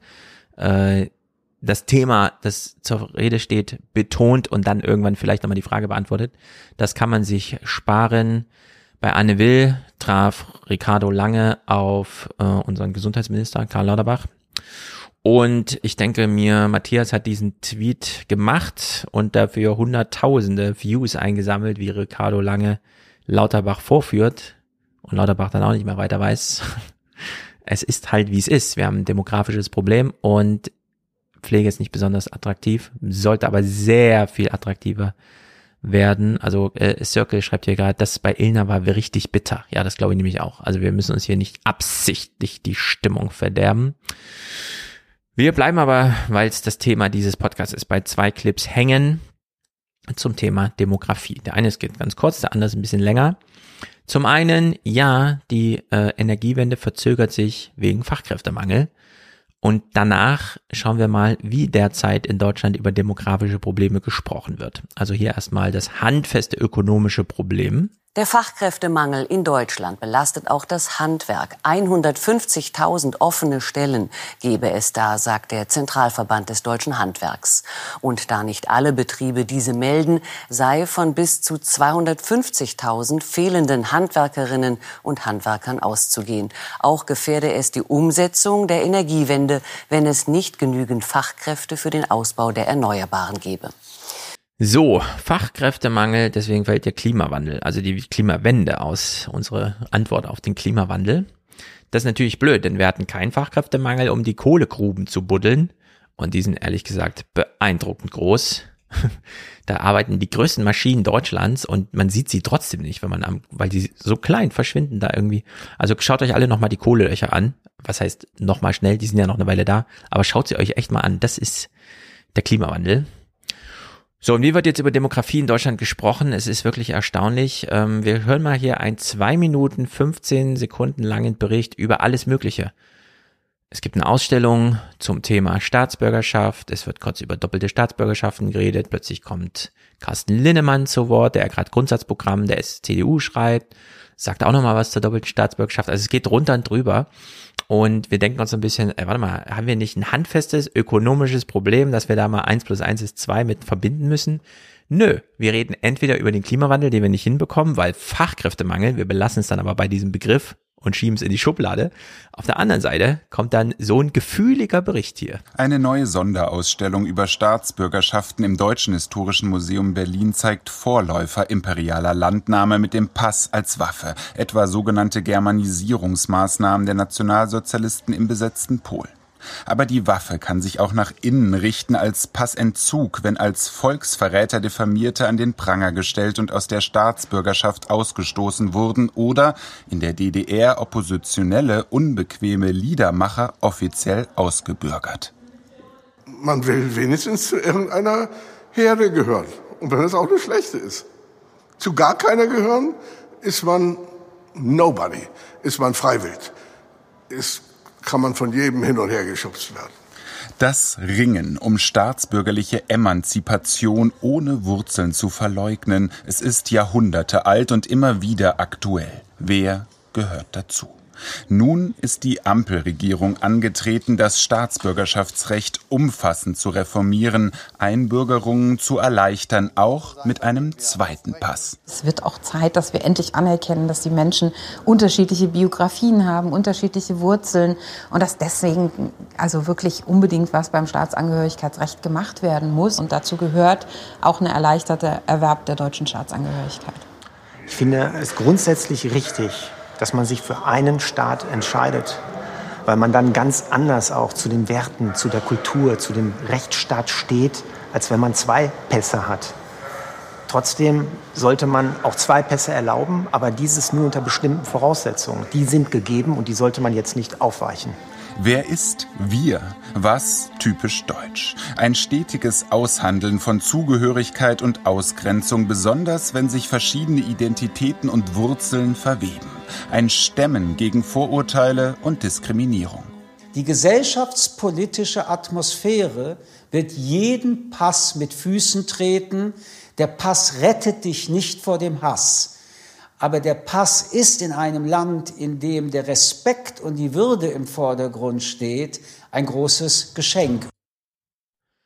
So, klar, man kann genau so darüber reden. Man kann aber auch einfach sagen, ja, man sollte sich natürlich grundsätzlich für ein Land entscheiden und so weiter. Es wäre auch schön, wenn man, äh, keine Ahnung, eine Berufsausbildung hat, bevor man einen LKW fährt oder einen Bagger oder was weiß ich, eine Fliese verlegt. Nur am Ende ist es ja so in Deutschland gehen jetzt jedes Jahr irgendwie 200, dann mal 300, dann mal 400.000, dann mal 500.000, in manchen Jahren vielleicht auch 600.000 mehr Menschen in Rente, als von unten nachwachsen. Gleichzeitig verlassen Deutschland jedes Jahr 600.000 Menschen. Wir denken, wir sind ein tolles Einwanderungsland. Nee, also Deutschland hat erstmal eine grundsätzliche erwartbare Nettoabwanderung von 600.000. Das heißt, wenn äh, der Arbeitsagenturchef Detlef Scheele davon spricht, eigentlich bräuchten wir 400.000 Zuwanderer pro Jahr, dann meint er das netto. Also er redet dann von einer Million Menschen, die nach Deutschland kommen, jedes Jahr. Es wird alles komplett ausgeblendet Und stattdessen steht Carsten Linnemann, der ja nun echt im Zentrum dieser Problemlösung gerade herumdoktert an der neuen Satzung sozusagen für seine CDU, die dann irgendwann mal wen auch immer ins Kanzleramt bringen will. Ja, und man so ein gefühliges, nee, man sollte schon irgendwie sich für ein Land entscheiden und so. Und das, ja, das ist so Banane irgendwie. Man kriegt es nicht in seinen Kopf. Also ich krieg's jedenfalls nicht in meinen Kopf rein. Wenn hier jemand kommt und meint, ah, mein Bruder wohnt schon eine Weile hier, der hat gesagt, in München ist ganz schön, kann ich auch hier leben? Dann sagen wir, aber bitte, hier, Begrüßungsgeld, Kusshand. Wann sollen wir dich in den Verein vorstellen? Willst du mit in Chor kommen? Ja, dann wird er natürlich hier gefälligst mal integriert, in der Hoffnung, dass er innerhalb eines Jahres irgendwie arbeitsmarktfähig ist und so. Und das ist wirklich diese Art und Weise, mit der wir, das ist genau wie beim Klima. Ja, wir müssten eigentlich mal, ah, was, 45 Grad? Scheiße, oh nee, und so. Man verpasst einfach alles, die ganze Zukunft. Und das ist wirklich ein. Drama, sondersgleichen. Und dann solche Berichte, ja. Ich weiß nicht, was in dieser Ausstellung los ist, ob das da auch kein Thema ist zum Thema Staatsbürgerschaft, aber wir hatten doch schon mal so ein, wir brauchen hier Gastarbeiter und sowas, ja. Ich verstehe das alles nicht. Naja. Hier in Uruguay sind ja 80 Prozent haben ja zwei Pässe, die meisten, weil sie halt italienische oder spanische ja, wo ist das Problem? Äh, Vorfahren haben. Ja, 80 Prozent. Ja, das ist. Wir wollen immer, dass die Leute sieben Sprachen sprechen, aber bitte nur ein Pass, ja. Bitte mal die Biografie runterdampfen auf und bitte quäl dich fünf Jahre in deinem Leben mit der Frage, welche Pässe habe ich eigentlich? Niemand, also niemand darf das verstehen. Wer dafür Verständnis aufbringt für solche Diskussionen, sollte mal über die Prioritäten nachdenken. Und zwar ganz konkret seines eigenen Lebens, denn irgendwann haben wir alle mal Service-Dienstleistungen nötig und dann wäre es einfach schön, wenn jemand da ist, der für Geld noch was tut. Denn wenn man irgendwann nur noch Geld hat, aber niemand mehr hat, der es haben will, dann ist wirklich, also dann ist echt Wirtschaftskrise. Wir denken ja immer, Wirtschaftskrise ist so, wenn irgendwelche, keine Ahnung, aber wenn Geld mal nicht mehr funktioniert als Vermittler zwischen Angebot und Nachfrage und das droht uns nun wirklich. Wir können uns auch kein schönes Wetter mehr durch Geld kaufen, ne? Egal welches Geld wir haben, es werden 45 Grad, dagegen kann man gar nichts tun. Die Straßen werden schmelzen. Ist zwar schön, wenn man eine Klimaanlage hat auf 10 Quadratmetern im Büro, aber das sind nur 10 Quadratmeter. Man braucht zum Leben ein paar mehr. es ist wirklich dramatisch.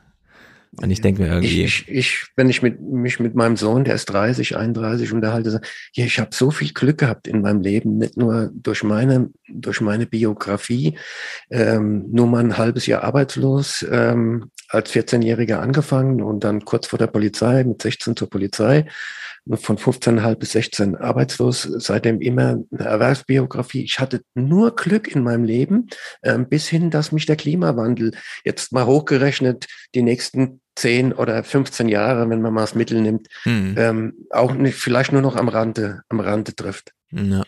Ja, und, und alle, ja. alle Warner, die schon damals da waren in meiner Jugendzeit, ähm, die wurden auch genauso wenig, ähm, ja, sehr harsch abgebügelt. Jetzt ja. werden sie ja äh, so pseudomäßig ernst genommen, aber es ist halt zu ja. spät. Ja, und ich habe wirklich Glück, jetzt ums, ums mal, wenn es wirklich schlimm kommt, ähm, die nächsten zehn Jahre und die Einschläge immer schlimmer werden, sei es durch, durch Hitzeperioden oder durch andere Wetterunwille, ähm, dann gibt's den Gettler nicht mehr. Mhm. Ja, ich hatte, ja, die ja. Boomer haben noch Glück gehabt. Du gehörst noch zur obwohl goldenen also noch, Ja, obwohl wir noch mit dafür verantwortlich sind, weil wir haben ja die Politik mitgeprägt. Ja. Ja, ja ist so, so nach dem Motto aus dem Staub gemacht, als äh, wenn es eng wurde. Genau. Und trotzdem muss man sagen, ähm, wenn ich jetzt du wäre und du ich, wäre natürlich die Weltlage, wie sie ist, dieselbe. Aber man hört ja an deinem Tonfall, es scheitert nicht an dir. Es liegt nicht an dir, weil du ein Boomer bist, sondern weil wir immer noch so einer Politik ausgeliefert sind, die auch nicht so richtig reinhört und keine guten Programme vorschlägt, über die man dann mal entscheiden könnte. Wir haben ja beim Politbarometer gesehen, nur 43 Prozent sagen, wir sollten jetzt mal auf nicht mehr so viel aufs Klima Rücksicht nehmen, weil Krieg. Die Mehrheit sagt trotzdem noch, und mit allen Vorbehalten, die ich eben schon gesagt habe, die Mehrheit sagt eben trotzdem noch, nee, trotz Krieg müssen wir hier Klimawandel managen. So kann man das nicht mehr ernst nehmen. Muss der Habeck so viel Angst haben? Wir haben das vorhin im Vorgespräch, das werde ich nicht wiederholen, was ich da gesagt habe, aber wir haben natürlich Habeck, der jetzt einen großen Alarmismus äh, aufbaut und keine Ahnung, ähm, wahrscheinlich meint, da sind noch ganz schön viele, die das irgendwie nicht verstehen würden, wenn man es ihnen wirklich erklärt, aber ich weiß nicht, ich, ich habe ein bisschen Hoffnung, dass diese Politbarometer-Zahlen nicht ganz falsch sind, dass auch jetzt noch eine Mehrheit sagt, nee, im CDU-Programm sollte mal lieber auch der Klimawandel noch seine gebührende Rolle haben äh, und nicht, weil jetzt irgendwie Krieg ist oder so, dass man, dass man da eben nicht jetzt wieder reinkrätscht mit einem Megaproblem, das ein gigantisches Problem aus dem Feld schlägt, sondern einfach mal beide Probleme im Blick hat. Aber nun gut, die Lage ist, wie sie ist. Können wir noch irgendwie fünf Minuten über äh, tolle Musik plaudern? Was sollte man jetzt hören? Äh, kann man deine Musik Ähm, hören, Jürgen? Ähm, die ist hörbar, aber nur für mich. Ähm, andere drehen sich schmerzend weg. Nein, mein, mein Favorit, weiß ich gar nicht. Ähm, es ist ein bisschen schräg. Mein, mein, mein Hero ist ja Frank Zappa. Ja, ähm, man und sieht ihn hinter über dir, 100 ja. Platten, der hat 100 Platten rausgebracht, aber wenn man mit der falschen beginnt, wird man für ewig sein Feind sein. Mein mh, persönlicher Favorit ist seit ein paar Jahren ähm, Annie Clark, eine, eine riesige Gitarristin. Ähm, ihr Künstlername ist aber St. Vincent. Und die macht ganz schräge Musik, aber trotzdem ist das eine geile Gitarristin, eine, eine, eine Feministin, die aber bewusst ähm, ihre körperliche Vorteile, so will ich es mal nennen, zur Schau stellt und damit spielt. Ähm, aber de deren Musik finde ich, die, die finde ich einfach att attraktiv, die Musik, ähm, weil die völlig, ähm, völlig weg ist von dem Mainstream. Also Mhm. eine, ja, die steht, steht auch manchmal da, fast nur im Bikini begleitet, auf einer Livebühne, nur mit ihrer E-Gitarre, hat acht, acht Pedale, mit denen sie unterschiedliche Sounds macht und zieht da einen ab. Also es ist Ja, sehr gut. Annie, St. Vincent, Annie Clark ist bei mir ganz weit vorne. Also Ähm, St. ansonsten- Vincent müssen wir googeln Ja. und wenn es nach Annie Clark irgendwo, wenn das irgendwo auftaucht, dann äh, haben wir einen richtigen Treffer. Da kriegst du eine hohe Trefferquote. Und, und auch, sie hat so ein Gesamtkonzept auch. Ihre Videos sind all, riesig vom künstlerischen Anspruch, ähm, alle toll gemacht. Also das Mhm. ist so, das ist so mein, mein Highlight. Ansonsten bin ich mehr so retrospektiv, ja, in, in meiner Alters. Die Klassiker, so, ja. Sehr gut. Ja, die Klassiker, ja. Tyler Durden empfiehlt hier nochmal Rammstein, Zeit, ja gut. Äh, also sehr gute Empfehlung. Ähm, Gut, Bob Marley kann man nichts dagegen sagen, Linkin Ja. Park auch nicht. Ja, es ist ja so mal nicht meine Altersklasse, aber das ist das auch, was ich ich, höre. mich jetzt in zwei Wochen nochmal zu einem Konzert dazu, weil ich weiß, das kann ich einfach mir angucken und genießen, ohne selber. Ich gehe mit jemandem, der super Fan ist, aber ich selber bin so ein bisschen außen vor. Äh, Iron Maiden ist nochmal da hier im, äh, im Waldstadion, sage ich mal. Das heißt ja jetzt äh, Deutsche Bankpark. Ich bin Haben wir gespannt. gecovert damals mit meiner, mit meiner Mainzer Band. Ja, Okazaki, ein, ein Fan, äh, heißt nochmal Wasted Years, Ja. ist von, von Iron Maiden. Ähm, ja. Und Also ich ja mag's den auch, Vorteil, Ja, ich mag's. die haben den Vorteil, dass der, dass der, dass der Sänger den, den Jumbo fliegt, den, den Genau. Flieger. Ja. und ich mag's auch, wenn auf der Bühne Leute stehen, die ein bisschen was im Kopf haben und so, die sich nicht haben gehen lassen, die nicht jetzt plötzlich anfangen zu leiden. Das ist dann so bei Metallica oder so der Fall. Das würde ich mir jetzt nicht nochmal anschauen. Nicht nur da. nicht nur da, aber da eben auch. Also so langsam äh, kommt dann doch das Alter irgendwie so durch. Naja, gut. Okay. Dann sage ich herzlichen Dank an dich, Jürgen. Es ist immer eine Freude mit dir. Eigentlich äh, würde ich wahnsinnig gern vorbeikommen. Uruguay ist aber weit und du weißt, wie es mit den Flügen gerade ist. ich bin aber Ah, trotzdem Übrigens, meine CO2-Basis, äh, meine CO2-Werte sind ja gut, weil Uruguay war, war ein insgesamt zweiter Flug. Einmal zur Meisterschaftsfeier mit meinem Verein nach Mallorca und mein zweiter ging nach Uruguay. Ah, siehst du. Und bisher noch One Way, also du hast noch sehr gut. Äh, Das ist nicht schlecht. Ähm, äh, genau. Ich, ich bin trotzdem, ich will das immer wieder sagen, ähm, ich bin total dafür, dass wir das Fliegen beibehalten. Denn das wäre dann richtig traurig, wenn wir nicht nur Klimawandel haben, sondern auch noch äh, die Völkerverständigung wegsparen, ja. Also das wäre dann richtig blöde. Äh, ja, wir haben noch keinen, äh, also wenn ein Prozent irgendwas Bio-Kerosin oder was auch immer da drin ist im Flugzeug, ist ja schon viel. Der Hinsicht, ähm, bitte alles andere wegsparen, aber nicht das Fliegen und nicht die Live-Konzerte. Coldplay feiern ja hier und die feiern ja auch groß ihren Nachhaltigkeitsprojekt und so.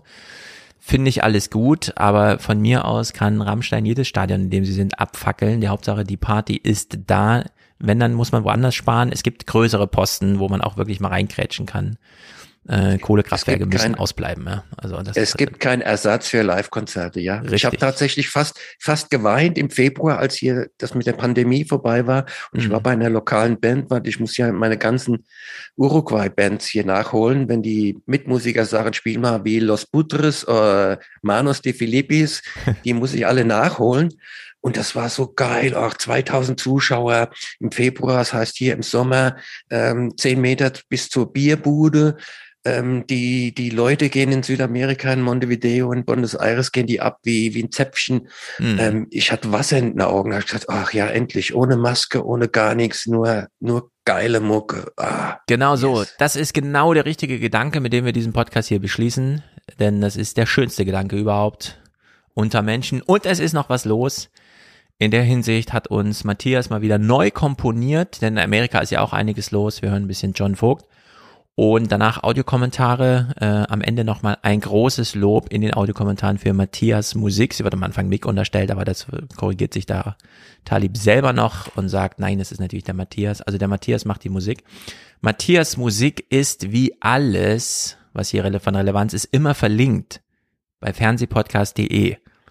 Die jeweiligen Episoden sind bei YouTube und so weiter bei Spotify verlinkt. Also man findet immer die Webseite und auf der Webseite findet man dann auch Jürgen, wer ist denn dieser Mick, wer ist denn und so weiter, dieser Niklas und so, äh, wer ist denn der Danny, der Künstler. Man findet immer zu jedem Podcast eine Webseite, bei der alle mit einem kleinen Bildchen und mindestens einem Link zu Twitter oder irgendwas verlinkt sind, um äh, irgendwie da äh, Followerschaft oder sowas aufzubauen, in der Hinsicht diese Fragen, die dann mal in YouTube kommen, in YouTube-Kommentaren. Ja, das ist halt nur YouTube. Also geht da einfach mal ins richtige Internet, da findet ihr auch die Informationen zu allem. Und damit sagen wir äh, herzlichen Dank an dich, Jürgen. Grüße an die ganze Welt, wo auch immer ihr uns zuhört.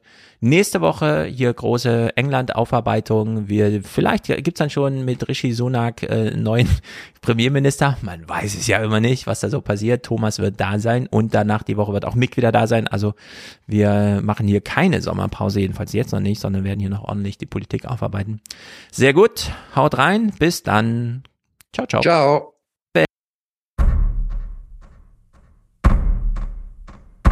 My dear friends, we're all saddened by so much turmoil that has been brought upon this life we live.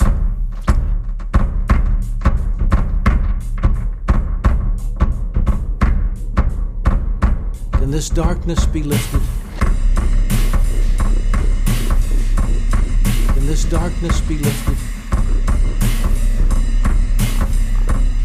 Can this darkness be lifted?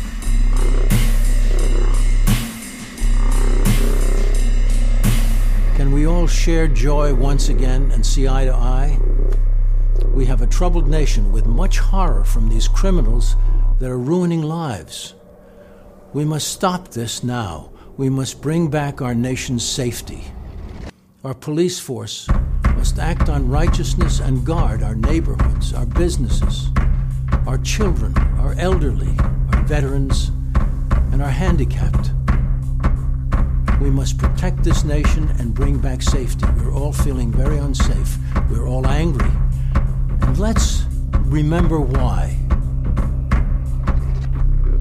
It starts with the seat of the President of the United States. He has wronged this nation's glory. He has taken down our morals, our true gift of the land of the free. He must be impeached.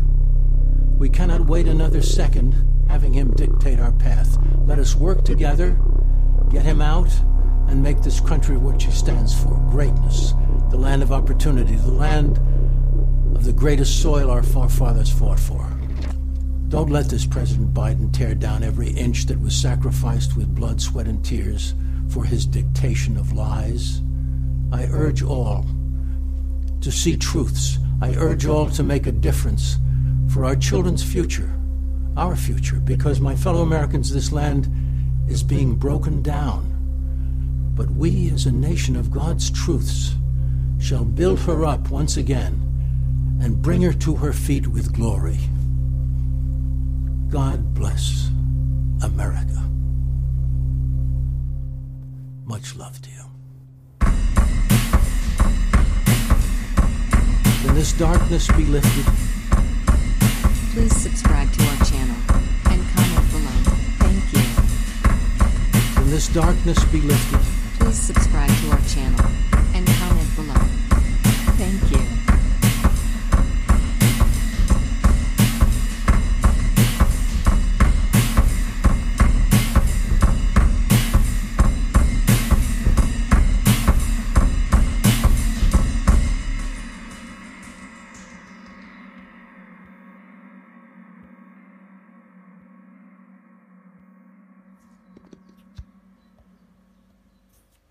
Hallo liebe Alias-Crew, ein paar Punkte zu den letzten Folgen von mir, Andi aus dem Süden der Republik, zum Thema Schlaftraining des Militärs oder Abschalten in eineinhalb Minuten. Der Stefan hatte das mal erwähnt.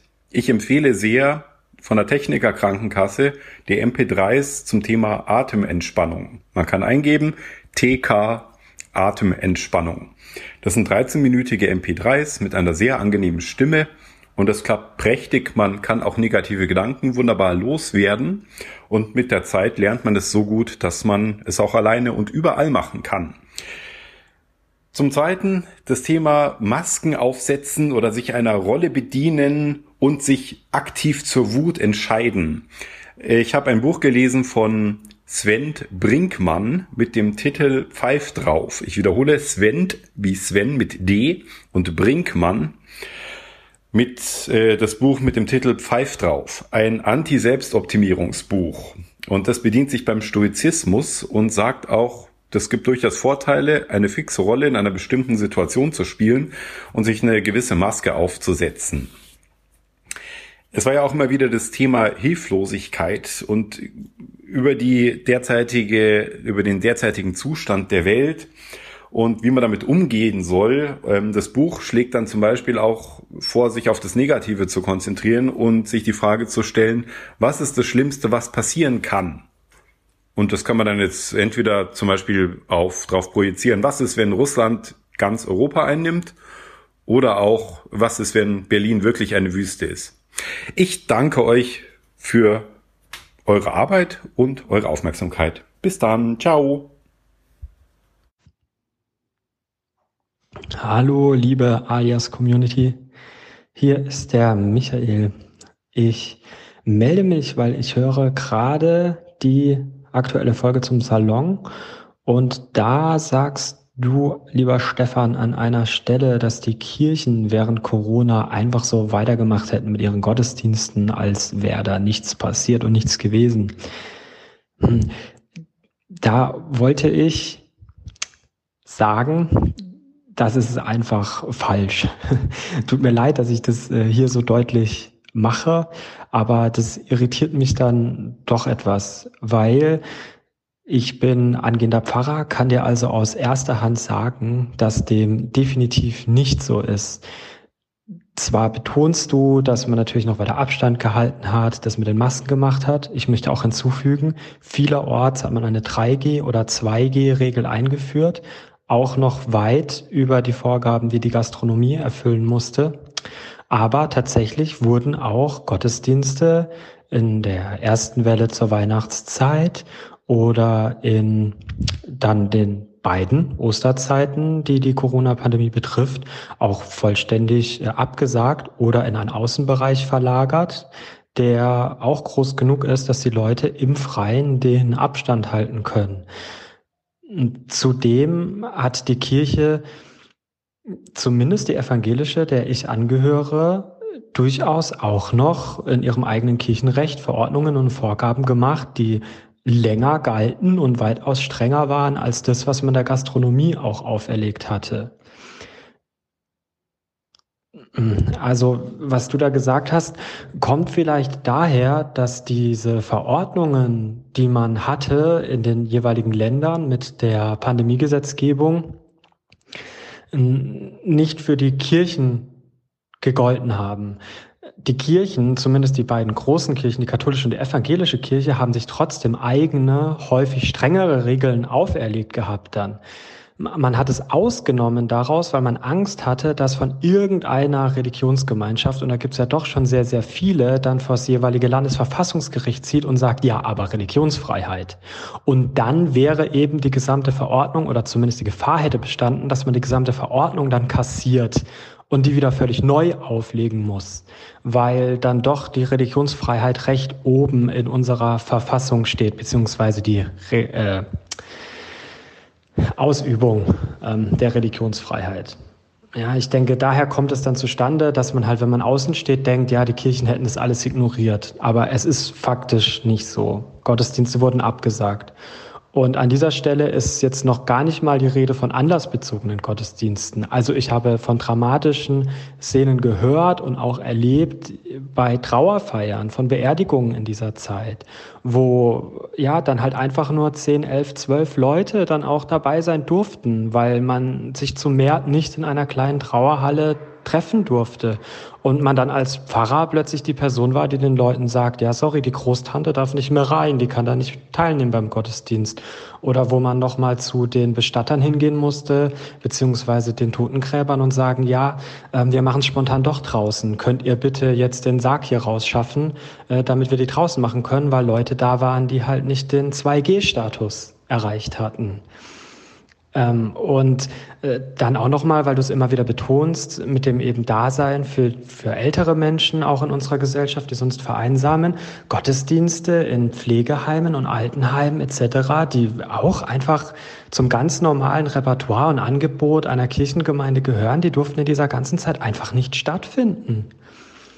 Ähm, also da möchte ich dich wirklich nochmal berichtigen und empfehlen, einfach mal auf Leute auch zu hören, die vielleicht etwas engagierter in ihren Kirchengemeinden sind. Äh, ja, das, diese Aussage, die stimmt so einfach wirklich nicht. Danke. Ey, das muss ich kurz loswerden. Ich höre gerade den Podcast von gestern. Was ein Burner vom, vom Mick. Ich höre das ja sonst nicht ungern. Aber die Musik von Mick ist ja absolut genial. Das hab ich total umgehauen. Was, was ein krasses, was ein, was ein Burner, was eine Bombe. Viele Grüße an Mick. Wunderbar, vielen Dank. Ja, Musik von Matthias natürlich. Geile Musik, umwerfend. Hallo Stefan, hm, Talib hier. Ein ungefragter Querbeet-Senf. Ich habe ähm, das Talk Radio total übersehen und habe das jetzt, jetzt habe ich die letzte Folge, das macht mich so ein bisschen traurig.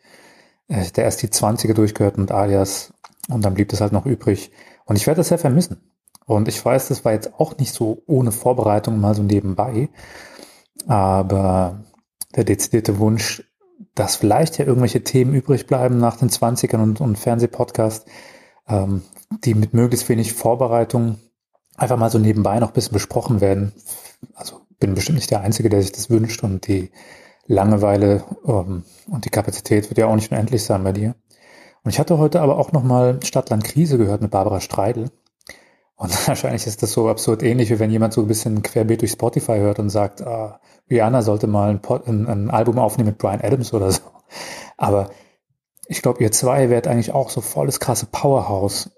Neue 20 ist echt super. Aber mir hat das auch sehr gefallen an den Podlovers, dass du und Moritz einfach euch auch reiben konntet, ähm, weil auch zwei dann sehr genau beobachten und sehr genau formulieren. Und Barbara Streit ist einfach auch eine ganz, finde ich, präsente, charismatische Person, die sehr genau, präzise beobachtet und präzise formuliert. Und das fände ich auch total das, die Traumbesetzung. Sie hat bestimmt auch nicht viel Langeweile und, und viele Kapazitäten. Aber mal so eben als assoziative Querbeet-Anregung. Ich glaube, da gibt es bestimmt auch ein paar gemeinsame gesellschaftsrelevante Themen. Und das Buch, auf das ich mich sehr freue, das hast du jetzt hinter dir. Ja, da ist ja wieder ein bisschen neben dem zweiten Vorsitzenden im Sportverein vielleicht busy noch was, äh, noch was möglich. Es geht noch was oder so. Also wenn du nicht weißt, was du mit dir anfangen sollst, schick doch mal eine Mail an Barbara Streidel. Und, und wie gesagt, Talk Radio Pendant, vielleicht gibt's noch was, was dir durch den Kopf geht, was nirgends unterkommt. Auf jeden Fall treuer Fan. Irgendwann bin ich aus dem Sabbatical, dann wird doch die schwarze Hörerschaft beendet, wenn mal irgendwelche Jobs kommen und ich habe paar in Aussicht. Da geht dann hoffentlich was. Habe ich immer ein schlechtes Gewissen. Ne? Also fordern und nichts zahlen und so ist immer geil, aber Cheers, Kopf hoch, äh, viel Spaß, alles Gute.